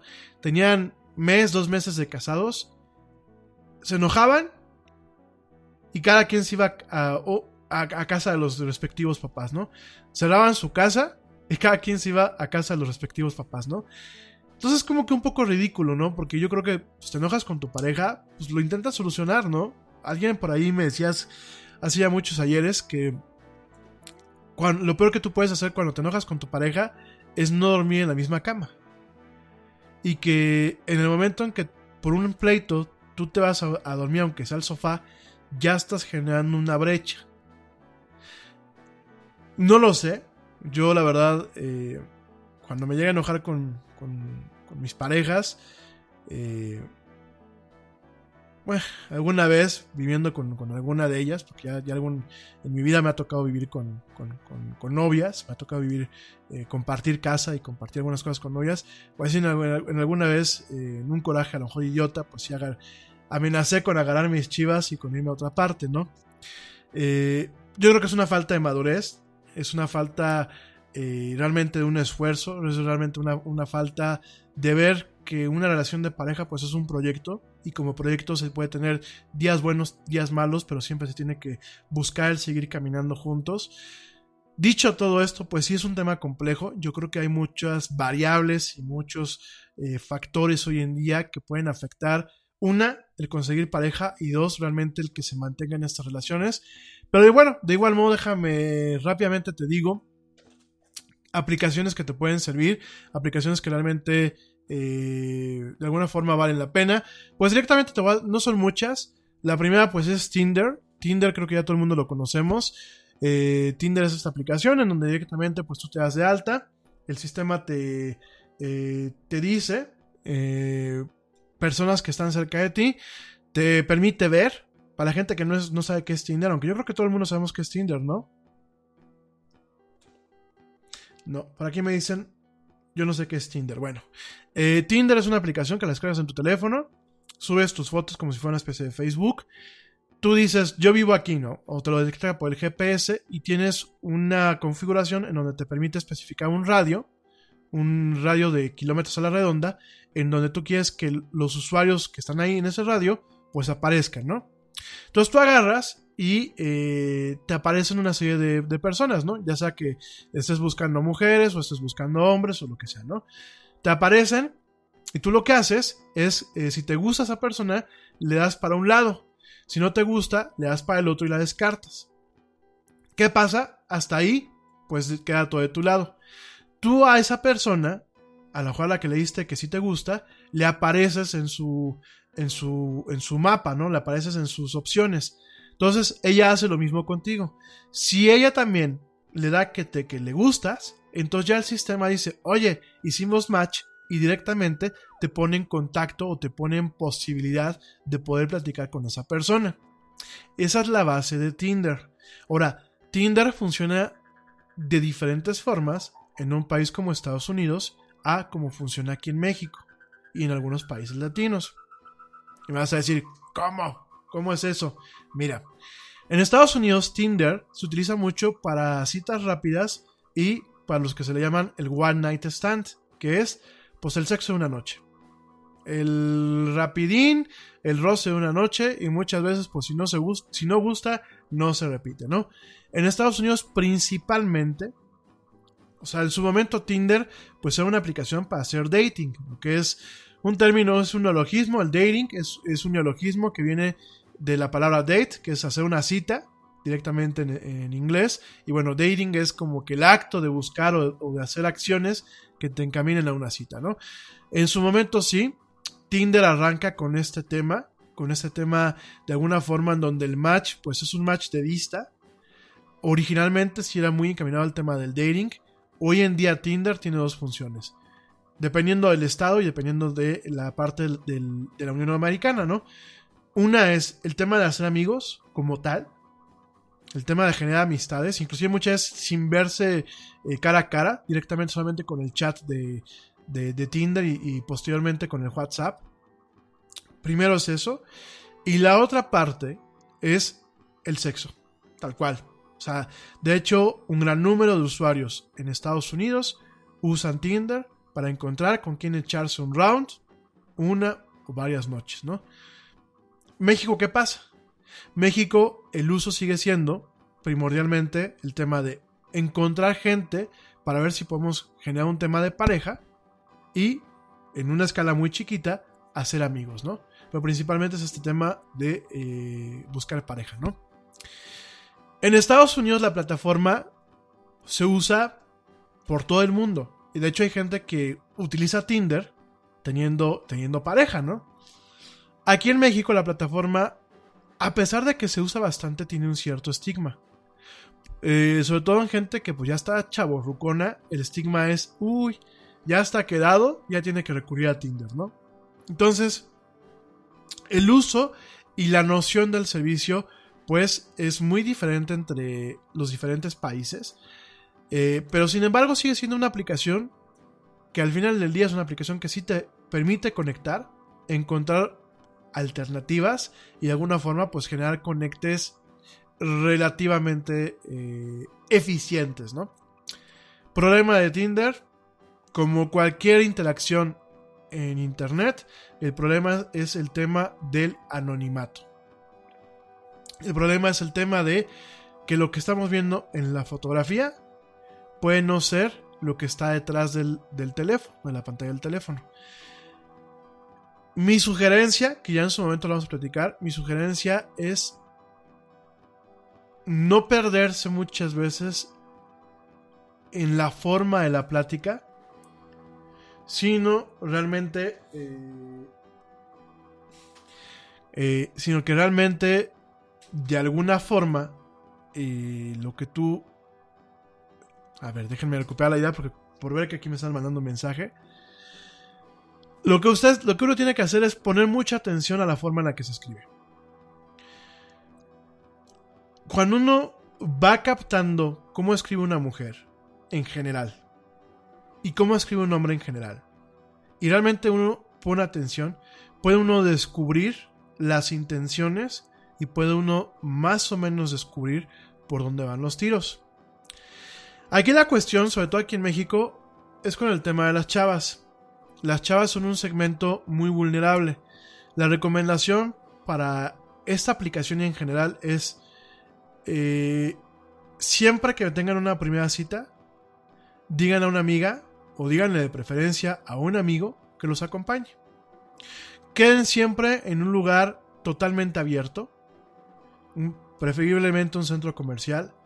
Queden en un lugar donde no sea tan fácil, por ejemplo, eh, el tema de las bebidas, el tema de que te puedan contaminar una bebida. Es más, yo mi recomendación es, la primera cita no la aprovechen para chupar, directamente tómense un café. Y siempre tengan, llévense a un wingman o llévense a una wingirl, que es este, eh, un amigo que desde otra mesa los esté vigilando. Vas a decir, oye, pero eso rompe un poco el tema pues de una primera cita. Sí, pero los tiempos no están para bajar la guardia. Siempre mantengan, por ejemplo, el tema de la localización en WhatsApp abierto. Hay un, tema de localización en tiempo real. Si no los puede acompañar una amiga o un amigo, pues directamente manténganlo abierto. Manténganse siempre en comunicación con alguien. Eh, y sobre todo, háganle mucho caso a su instinto. Hay muchos casos de secuestros, muchos, muchos casos de tratas de blanca, que por un tema donde mucha de la soledad pesa tanto, que se calla el instinto. Y el instinto muchas veces te dice, aguas, aguas, aguas. Cuando ustedes lleguen, por ejemplo, a una cita, digo, ya son recomendaciones, ahí termino de dar las aplicaciones, pero cuando ustedes llegan a una cita, no estén perdiendo el tiempo con el teléfono.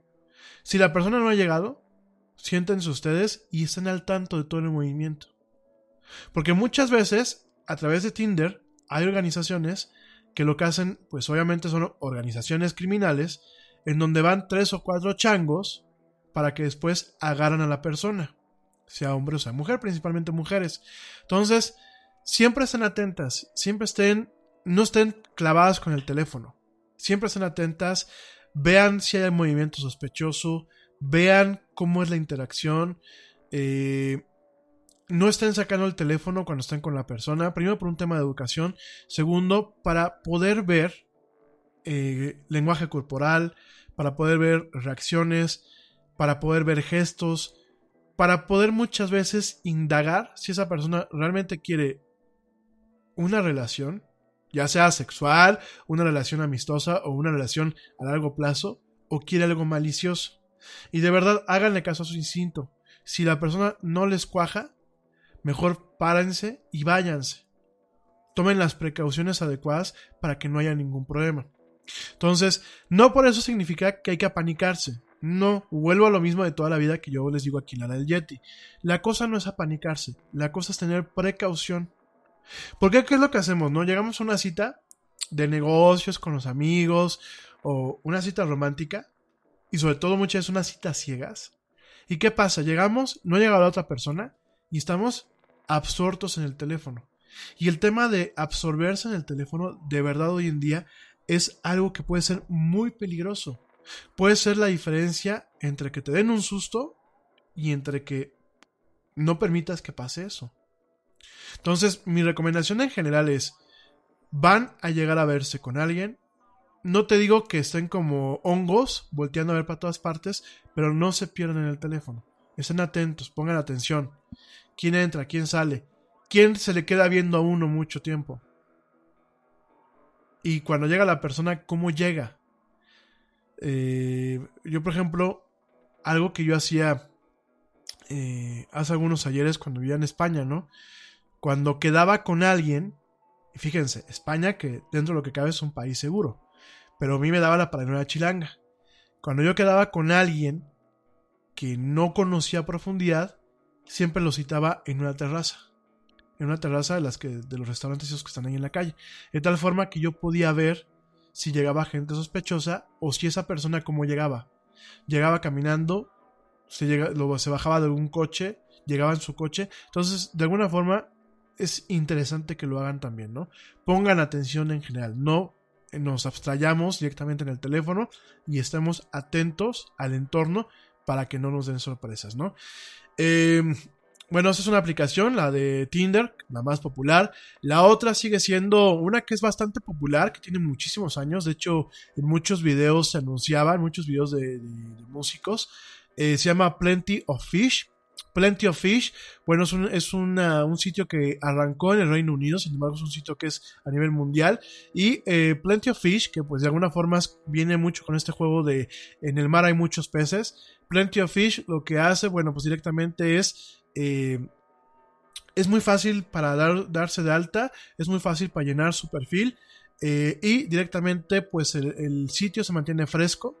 Es también, hay, un, hay una área dedicada a hacer eh, amigos a nivel internacional, lo que era por ejemplo hace unos ayeres el tema de los pen pals, de los amigos de pluma, y directamente eh, permite con un examen de química generar un perfil que te permita vincularte con gente que, que puedes llegar a tener química con ellos, ¿no? Miren, el tema de las relaciones es muy chistoso, ¿no? Porque muchas veces las relaciones más, más, más padres son aquellas con las que tienes totalmente eh, gustos desiguales con, esa, con esas personas, ¿no? Sin embargo, yo creo que sí debe de haber un tema un poco más encaminado hacia la química, sobre todo hoy en día. ¿Por qué? Porque muchas veces hoy en día la gente no nos cae el 20 de que si algo no nos gusta de una persona, no la vamos a poder cambiar. Probablemente hayan cuestiones en torno a la superación personal que sí, y muchas veces el amor es un motivador. Pero vamos a pensar que a la novia del Yeti o a la futura novia del Yeti no le gustan los videojuegos. No porque ella me tire mala vibra, a mí me van a dejar de gustar los videojuegos. Y quizás si por sus actitudes ella me obliga a dejar el hobby, yo le guarde en algún momento, pues no un resentimiento, pues una mala vibra. Entonces, yo creo que, sobre todo en estos tiempos en donde a veces somos muy egoístas, porque hay que reconocerlo, no puedo tapar yo el, sol con un dedo y decir, a ver amigos, no sean egoístas, llenémonos de paz y de amor. No puedo. Hay que reconocer también un tema, lo que es el, el factor humano. Y a lo mejor eh, uno no es egoísta al principio de la relación, cuando es todo mil hojuelas, pero sí más adelante. Yo creo que tenemos que estar muy conscientes si realmente vamos a poder vivir con esa persona, sobre todo en el tema de los gustos, porque miren, quizás en el tema de los defectos hay formas, hay formas de, generar una convivencia adecuada. De hecho, en una pareja, pues es el tema del estilo y el afloje, ¿no? Pero a lo mejor el tema de los gustos, por ejemplo, pues a mí no me gusta la, no me gusta el reggaetón, ¿no? Y a lo mejor no estoy dispuesto en este momento de mi vida quizás si me llega el amor, pues a lo mejor me pega bien y, y ni modo. Ya me voy a poner ahí como Daddy Yankee a que me guste la gasolina. Pero eh, quizás ahorita en este momento, si tú me lo dices, pues no estoy dispuesto a que cada vez que yo salga con una persona me pongan reggaetón en el coche, ¿no? Entonces yo creo que desde ahí uno tiene que tener una conciencia y tratar mejor de buscar personas que los gustos, si bien no son iguales, porque también si son totalmente iguales, qué flojera por lo menos sea. Progressive presents an interview with your upstairs neighbor. Hey, it's Rick from upstairs. Yeah, I take it seriously. When I play R&B at 1 in the morning, that's me saying, "Hey, I'm here for you." And I enjoy repetitive bass lines. I only use expired batteries in my smoke detectors. Nice, right? Yeah, upstairs neighbors help people forget their troubles. Give them something else to focus on. Ooh, want to see how high I can jump? Progressive can't save you from your upstairs neighbor. No, wait, let me try again. But we can save you money when you bundle renters and auto insurance with us. Progressive Casualty Insurance Company affiliates and other insurers. Bundle discount not available in all states or situations. Nada es más importante que la salud de tu familia. Y hoy todos buscamos un sistema inmunológico fuerte y una mejor nutrición. Es por eso que los huevos Egglands Best te brindan más a ti y a tu familia. En comparación con los huevos ordinarios, Egglands Best te ofrece 6 veces más vitamina D y 10 veces más vitamina E, además de muchos otros nutrientes importantes, junto con ese sabor delicioso y fresco de la granja que a ti y a tu familia les encanta. Todos queremos lo mejor para nuestras familias. Entonces, ¿por qué no los mejores huevos? Solo Egglands Best. Mejor sabor, mejor nutrición, mejores huevos. Similares. Oye, pues a lo mejor a, a, eh, a la novia del Yeti no le gustan los videojuegos, ¿no? Pero le gusta le gustan las películas, le gusta la ciencia ficción, le gusta el entretenimiento interactivo. Es tolerante, ¿no? Digo, ya, ya por ejemplo, pues que, con una persona que me está escuchando, que fue mi exnovia, pues ella no le gustaban los videojuegos. O sea, que eh, eh, los aborrecía. Y, y nunca se me olvida cuando, cuando una noche estábamos en, en mi departamento y me dice, este, oye, ¿y esto es una PlayStation? Tenía una PlayStation 2 allá en, cuando vivía en España, ¿no? Le digo, sí.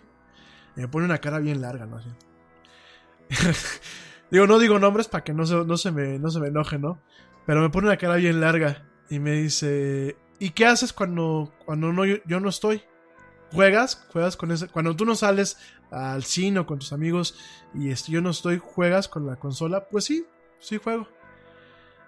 Y yo creo que, la verdad, yo tengo que reconocértelo. Digo, yo sé que me escuchas allá en, en, lugares lejanos a este país.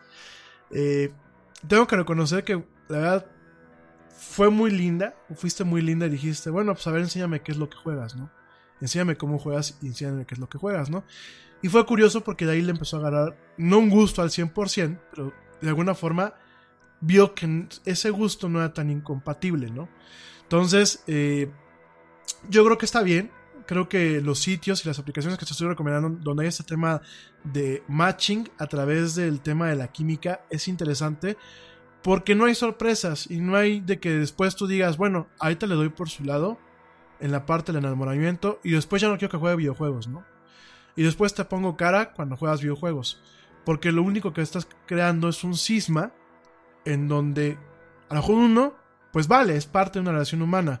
Pero cuando vas acumulando varios sismas, en algún momento generas un, un, abismo y termina dañando la relación. Y eso también lo digo por experiencia, ¿no? Porque eh, alguna relación que tuve en el pasado, habían cosas que no le gustaban de mí en ese aspecto, ¿no? Entonces, por ahí era de, ¿qué haces? Pues nada, estoy jugando videojuegos. Ay, deja tus máquinas y mejor vente a mi casa, ¿no?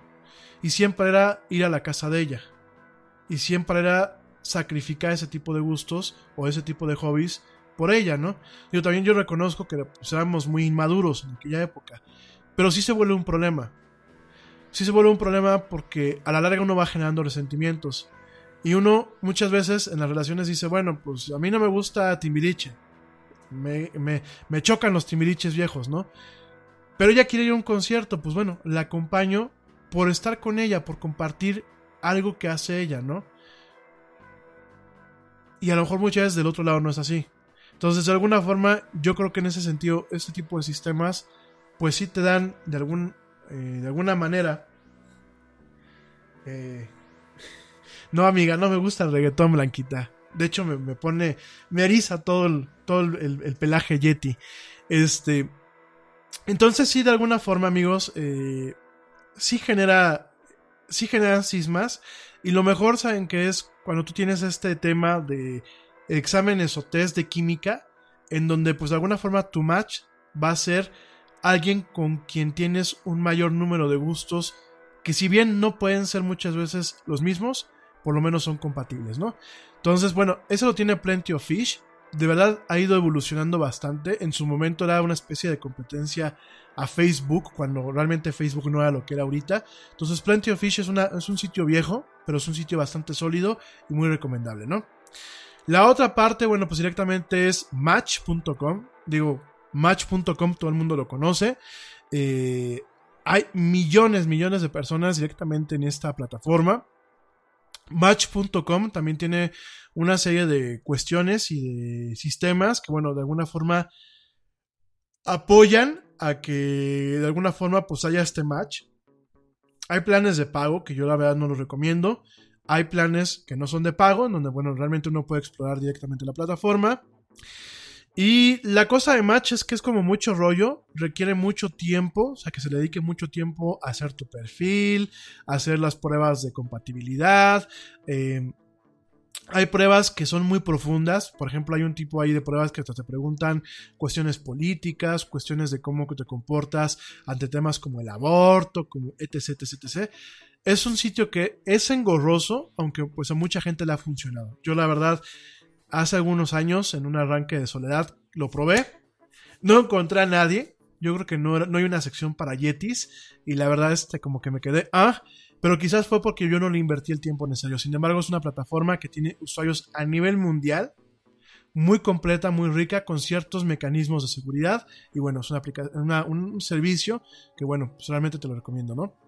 Otro servicio que sí recomiendo, porque sí arroja ciertas conexiones interesantes, es OkCupid. OkCupid directamente eh, tiene un algoritmo o una serie de algoritmos que buscan pues hacer match, macharte con la, con la persona que más posibilidades tenga de ser compatible contigo, no solamente en tema de gustos, no solamente en tema de creencias, sino inclusive en, en cuestiones donde no hay quizás una igualdad, pero las diferencias pueden generar una atracción. Eh, ok, Cupid, bueno, inclusive tiene eh, un tema de donde tú puedes unirte con tu perfil de Facebook, donde ya no tienes que dedicarle tanto tiempo en, crearlo y en rellenarlo. Tiene un modo incógnito en donde pues directamente eh, puedes ir quitando gente que no quieres que vea tu perfil o puedes directamente navegar sin que sepan que estás en línea. Es una, una, aplicación muy completa. A mí sí me arrojó este... Hace algunos años también me arrojó buenos, buenas candidatas. Eh, el único problema pues, es que no estaban en, México, ¿no? Y además yo soy como que muy piquismiquis y después lo dejé. Se me olvidó que existía la plataforma, me aboqué en el trabajo, eh, empecé a salir con otras muchachas aquí en México y como que me olvidé. Pero creo que es, una plataforma bastante, bastante interesante. El problema aquí en México es que no hay mucha gente eh, montada en la plataforma no hay muchos usuarios, sobre todo en provincia, en donde más hay es en la Ciudad de México.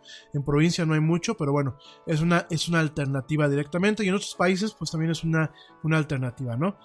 La otra parte, el otro servicio, pues directamente es eHarmony, que también pues ya tiene muchísimos ratos, uno de los principales jugadores en este, en este ámbito. Eh, tiene test de compatibilidades que directamente eh, permiten de alguna forma pues volver a hacer un match, un match adecuado. Pero aquí también la cuestión es que cuenta con el uso de psicólogos en donde con el apoyo, con cierta consulta psicológica, bueno, pues te ayuda de alguna forma a ponerte presentable y a realmente a entender lo que estás buscando y qué es lo que esperas de una relación, ¿no?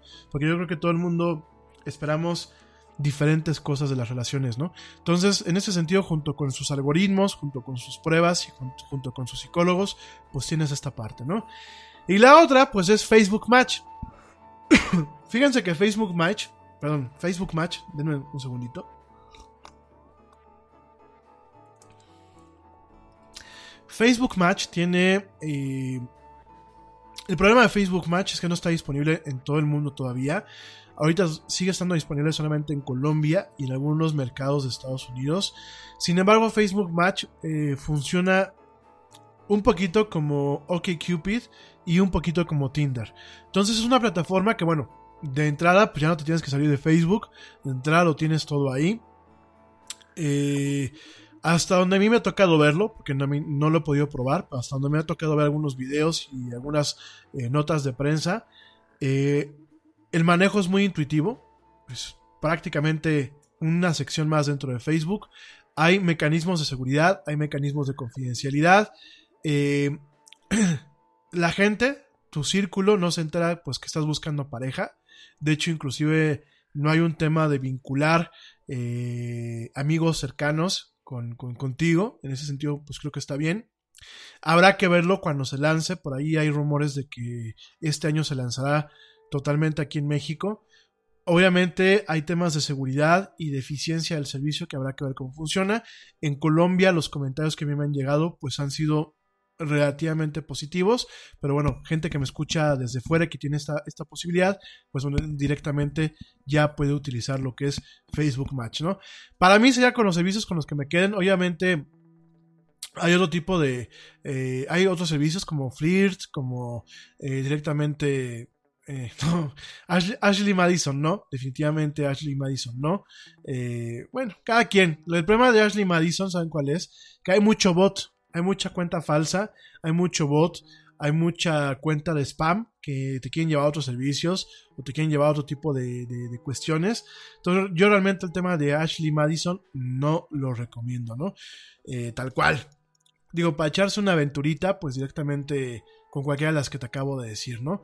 Por ahí hay una, una página, bueno, ahorita lo estoy viendo aquí en, en la página de Mashable, eh, hay una parte que se llama Adult, Adult Friend Finder, que pues es como un Facebook, pero medio porno, realmente es un tema para hacer, este, para los swingers o para los acostones, eh, no lo recomiendo, no me ha tocado probarlo, pero las experiencias de gente que en su momento he leído no han sido muy adecuadas fuera de Estados Unidos. En Estados Unidos, bueno, pues ha sido una plataforma que realmente eh, sirve para lo que es, ¿no? Que es pues, echarse un price price o directamente eh, que lo inviten a una, una, orgía, ¿no? Que bueno, en Estados Unidos, seguramente aquí en México también hay movimientos swingers, pero principalmente en Estados Unidos, ¿no? Y en otros países.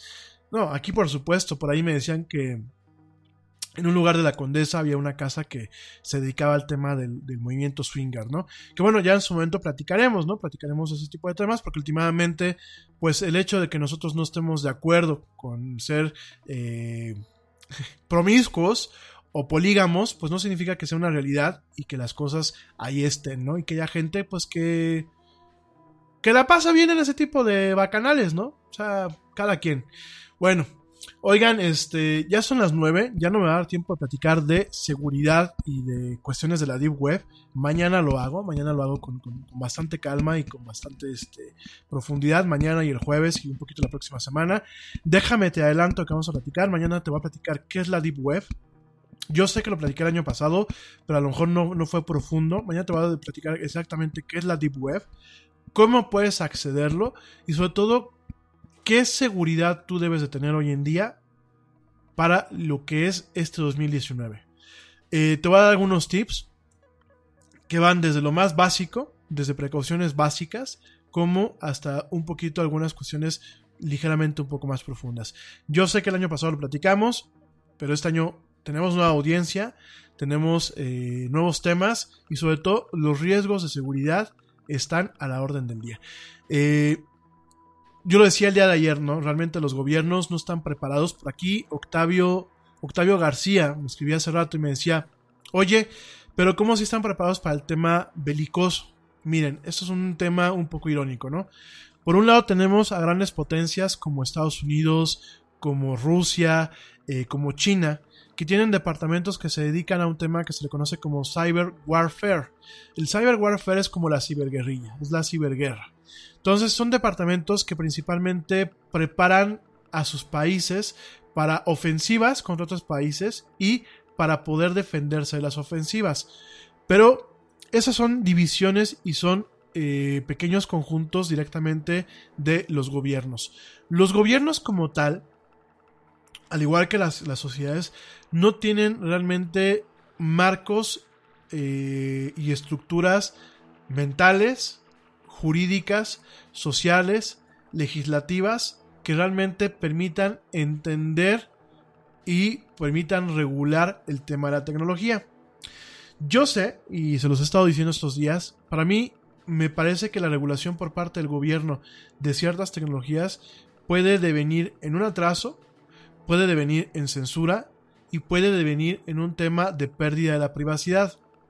Me parece que aquí deberían existir entes de la sociedad civil que tengan ciertos poderes para poder hacer este tipo de regulaciones sin que respondan a un gobierno y sin que de alguna forma puedan en algún momento generar un detrimento de lo que es la innovación, ¿no? Entonces, eh, lo que vemos, mi estimado Octavio, es un tema en donde tenemos a países que están preparados para salir a la guerra digital, pero que realmente no están preparados para el tema de los conflictos internos que puedan haber por el uso y abuso de las tecnologías. Eso por un lado. Por el otro, como sociedades, no tenemos el conocimiento adecuado para manejarnos de forma correcta en el entorno digital. Alguien el otro día me decía, no, si, no voy a decir el nombre por no, por no eh, balconear a esa persona y menos que no me lo autorizó, pero me decía, yo creo que a la gente deberían de prohibirles el acceso a las redes sociales en base a si tienes la secundaria, en base a si tienes credencial para votar, en base a diferentes cuestiones. Yo no creo. Quizás en mis chaquetas mentales y quizás cuando estoy muy enojado, sí digo, ay, ve este güey, para yo no le hubiese dado acceso a internet. Pero últimamente, una cosa es lo que yo a lo mejor piense eh, en un momento de enojo o piense en broma, y otra cosa es realmente el sesgo que podría haber y el peligro que, podía, que podíamos tener al momento de limitar el acceso a este tipo de recursos.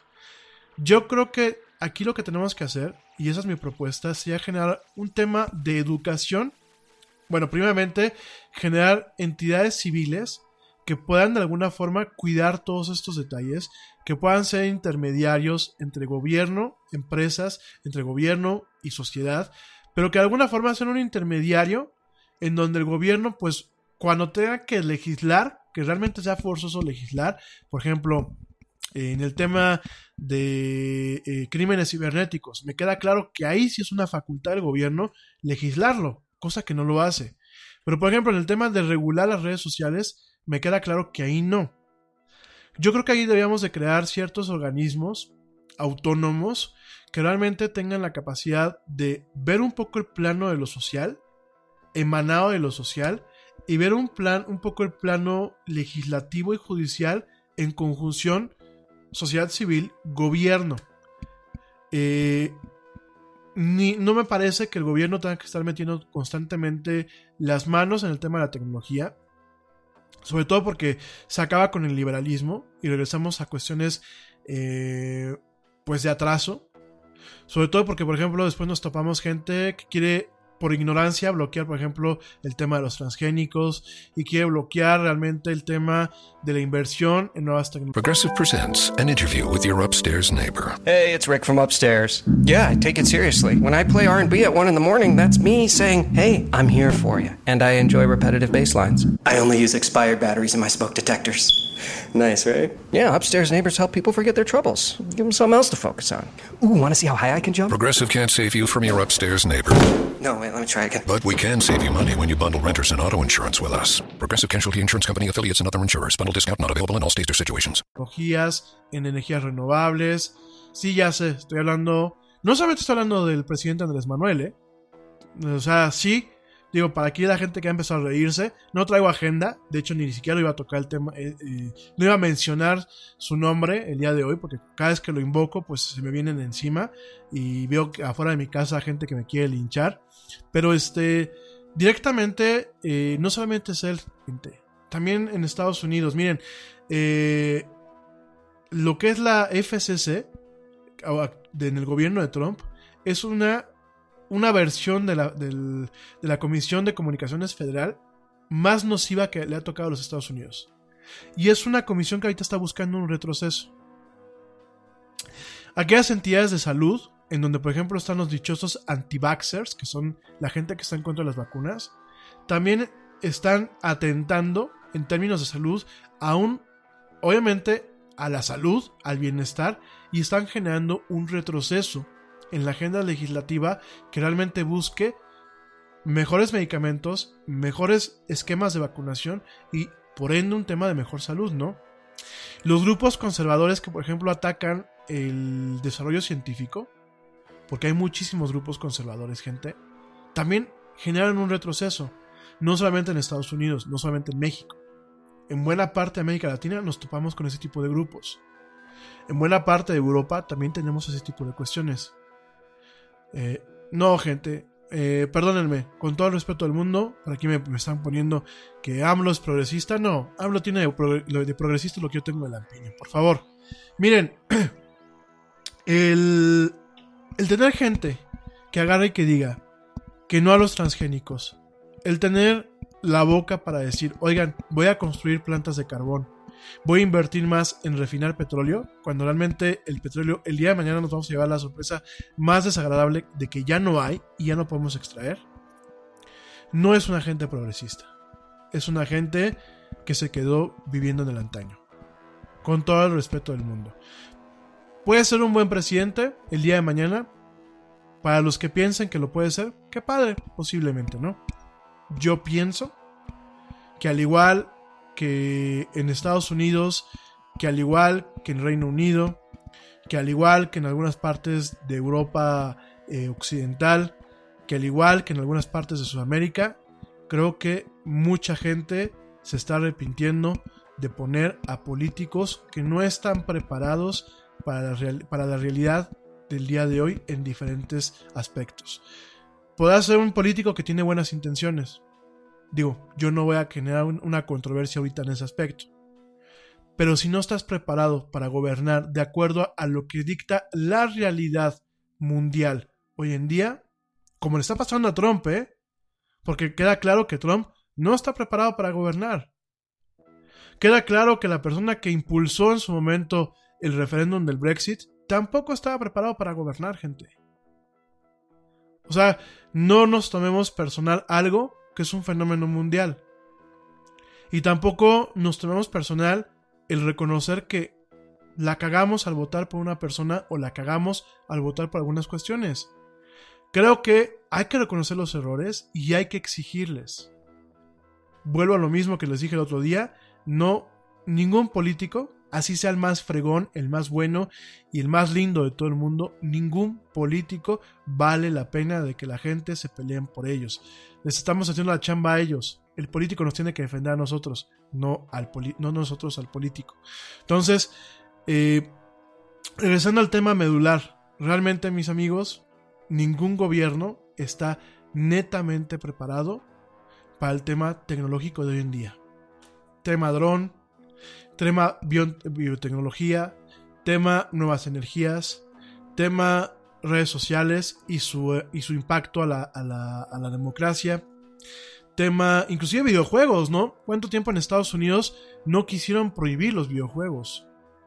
¿Cuánto tiempo para tratar de desviar atención de los actos violentos, de los tiroteos, de todas las catástrofes que han habido, en vez de apuntar, por ejemplo, a la NRA, que es la Asociación Nacional del Rifle, apuntan directamente a los videojuegos? Bueno, si vas a apuntar a los videojuegos, apunta a Hollywood. Entonces, al final del día, estamos viendo que no hay esa preparación, gente. Hoy se siguen cerrando aeropuertos por drones, hoy siguen habiendo robos multimillonarios a los sistemas financieros y bancarios del mundo sin que hayan detenidos. Hoy sigue habiendo ciberacoso. Hoy sigue habiendo la facilitación de la pornografía infantil, de la trata de blancas a través de Internet. Hoy sigue habiendo un tema en donde no se incentiva los dispositivos tecnológicos, sobre todo en, aras de realmente un desarrollo empresarial, un desarrollo productivo. Y hay eh, proyectos que no tienen acceso a, a tecnología de punta porque son muy costosas o porque no llegan. Hoy eh, no existe un tema de privilegio a la privacidad personal. Hoy pareciera que al gobierno le da igual que dejemos de ser nombres y personas que respiramos y que nos convirtamos en un número más en una base de datos. Entonces, definitivamente creo que tenemos que, co- que cobrar mucha conciencia. Parte de la conciencia eh, arranca o surge, primero por un tema de seguridad, segundo por realmente entender lo que estamos viviendo ahorita y de ahí, con esta conciencia, pues presionar para que realmente se creen marcos operativos que permitan mantenernos preparados no solamente en el ámbito militar, sino en el ámbito del día a día, en el ámbito social, en torno a estas cuestiones de tecnología en sus diferentes facetas. ¿eh? La biotecnología es una bomba de tiempo. Algún momento habrá un cambio que puede ser muy beneficioso para la raza humana, pero que a lo mejor está limitado por un tema de costos. O puede haber un cambio que sea totalmente nocivo y para el cual no estemos preparados, ¿no? La tecnología y la ciencia inherentemente no son malas. Por supuesto, siempre tienen dos caras de la moneda por la aplicación que se les da. Y muchas veces la mala aplicación se da porque hay un grupo que podría controlar su aplicación, pero como son ignorantes, no ejercen presión para que no se abuse de esa tecnología o de ese descubrimiento científico. Pero bueno, uf, pues así ya me voy. Oigan, mm, ya nada más rápidamente para ya para despedirme, porque ya me están aquí correteando. Les recuerdo que la expedición Distant Worlds de Elite Dangerous ya empezó, empezó el domingo pasado. De hecho, bueno, también vamos a platicar un poquito del tema. Es una expedición bastante interesante. Hay más de 10.000 jugadores, más de 10.000 jugadores que son parte de esta, de esta expedición. De hecho, el día domingo que se lanzó eh, la expedición a nivel eh, global. Los servidores se cayeron del número de, participantes en tiempo real. Es un juego, vuelvo a lo mismo, es un juego de naves. Es un juego que tiene una vía láctea eh, modelada matemáticamente y modelada a partir de la observación real. De hecho, ya lo platicaré, pero en su momento este modelo que se llama Stellar Forge, este motor de esta, de esta eh, plataforma, este juego, en su momento eh, ayudó o de alguna forma confirmó un descubrimiento, el, descubrimiento del sistema eh, tra Trappist One, Trappist One, si es, es Trappist o Trappist, Trappist One, el trapista número uno. Eh, es un sistema que eh, la máquina de forma automática en su momento lo generó. Obviamente hay ciertos detalles que no eran uno a uno. Pero bueno, ese sistema cuando se descubrió se hizo demas demasiado eh, ruido y eh, con ayuda de la NASA, eh, los programadores de este juego, la empresa que hace este juego, directamente movió algunas cuestiones de este sistema y prácticamente lo adecuó, inclusive le puso el nombre, ¿no? Pero el motor, las ecuaciones que tiene este sistema en cuanto al manejo de volúmenes, de, eh, masas, de configuración estelar, está basado en modelos que se manejan actualmente en el entorno de la astronomía y bueno, pues y de la astrofísica. Y bueno, directamente es un juego muy interesante. Les repito, esta expedición, pues directamente es una expedición al confín, a los confines de esta galaxia. Obviamente tiene mucho elemento de sci-fi, obviamente hay aliens, obviamente hay ciertas cuestiones que no hay eh, en la vida real.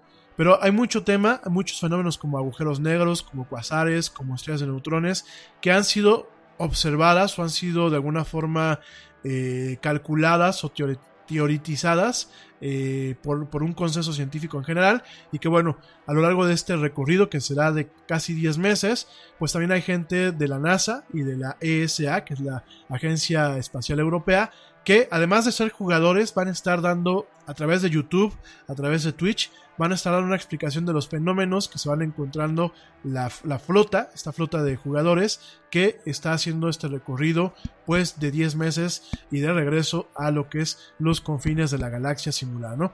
Eh, gente que quiera eh, meterse, ya están muy cortitos porque lo que es el roster, lo que es la lista de participantes, se cierra el día viernes.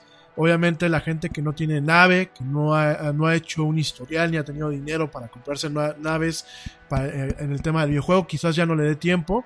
A pesar de que, bueno, eh, esta es una expedición que es al ritmo de, la gente como quiera. Es decir, pues si tú quieres alcanzar a, a la flota, lo puedes hacer a posteriori. Eh, pero igual, si tú no tienes el juego o te da flojera, pero quieres aprender un poquito de él, te va a pasar algunas, algunos feeds que se están transmitiendo eh, diario sobre la actividad que hay en el juego. Hay un feed que en su momento lo va a estar platicando este señor. Eh, ay, ¿cómo se llama este cuate? Este. Ay, se me fue la, el que. El, el, conductor de Cosmos, de la última versión de Cosmos, déjame te digo cómo se llama. Este. Neil, Neil de Grace Tyson, que es un, es un científico, es un astrofísico ahí en Estados Unidos muy popular. De hecho, fue conductor de la nueva versión de, de Cosmos de Carl Sagan. Va a estar él narrando algunos, este, algunos live streamings. Hay jugadores muy experimentados. Hay gente, te digo, de la NASA y de la ESA que van a estar cubriendo el evento. Te va a pasar algunas, este, algunos canales de YouTube para que lo veas. Y bueno, eh, yo soy parte de la flota. Digo, ya sé que soy el, más nerd del mundo. Tengo ahí mi nave, una nave que.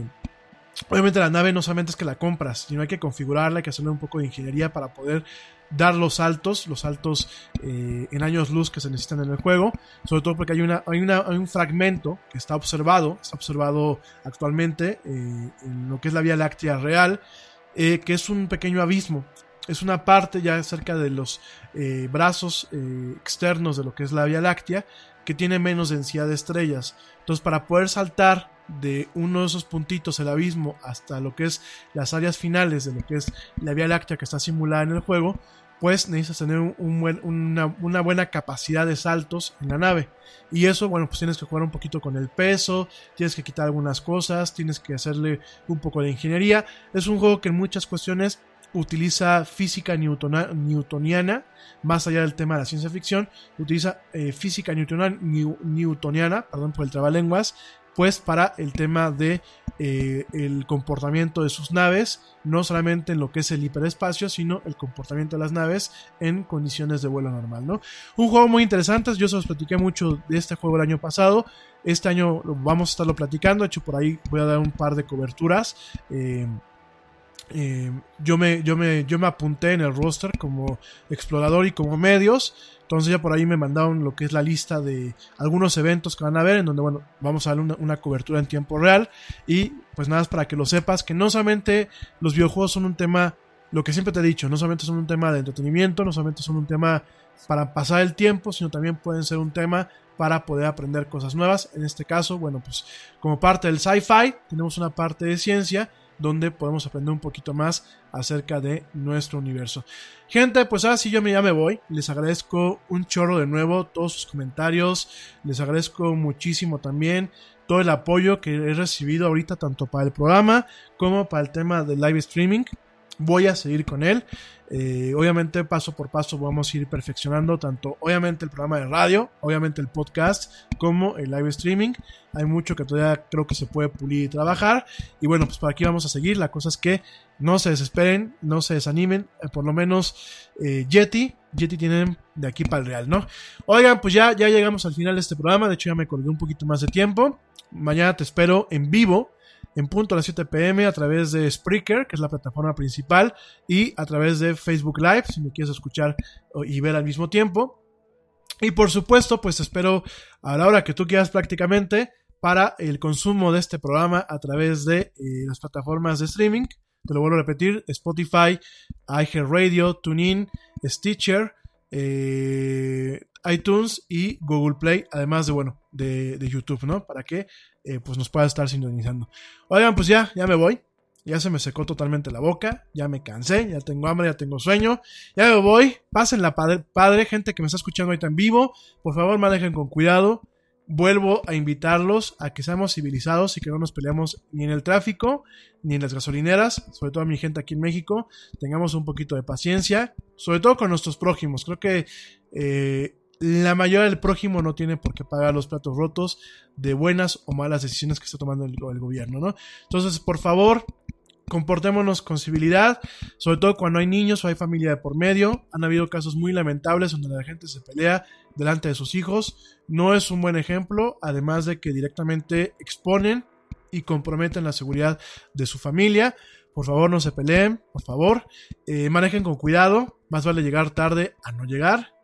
Pasen la padre, tengan una excelente noche, sean rico, descansen, vean mucha tele, eh, prepárense para el día de mañana. La gente que me escuche en diferido, pues espero que tengan un excelente y maravilloso día, colmado de dichas, éxitos, metas cumplidas y bendiciones. Y bueno, pues hasta aquí llegamos con este programa. Yo soy Rami Loaiza. Esto fue La Era del Yeti. Yo te espero mañana. Y bueno, como dice el tío Yeti, vámonos. Porque ya nos vieron. Te espero el día de mañana.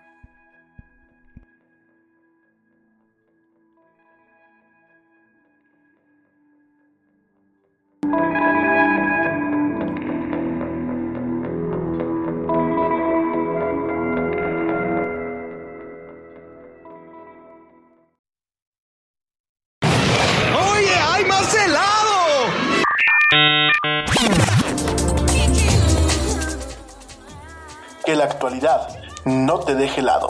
Te esperamos en la siguiente emisión de La Era del Yeti.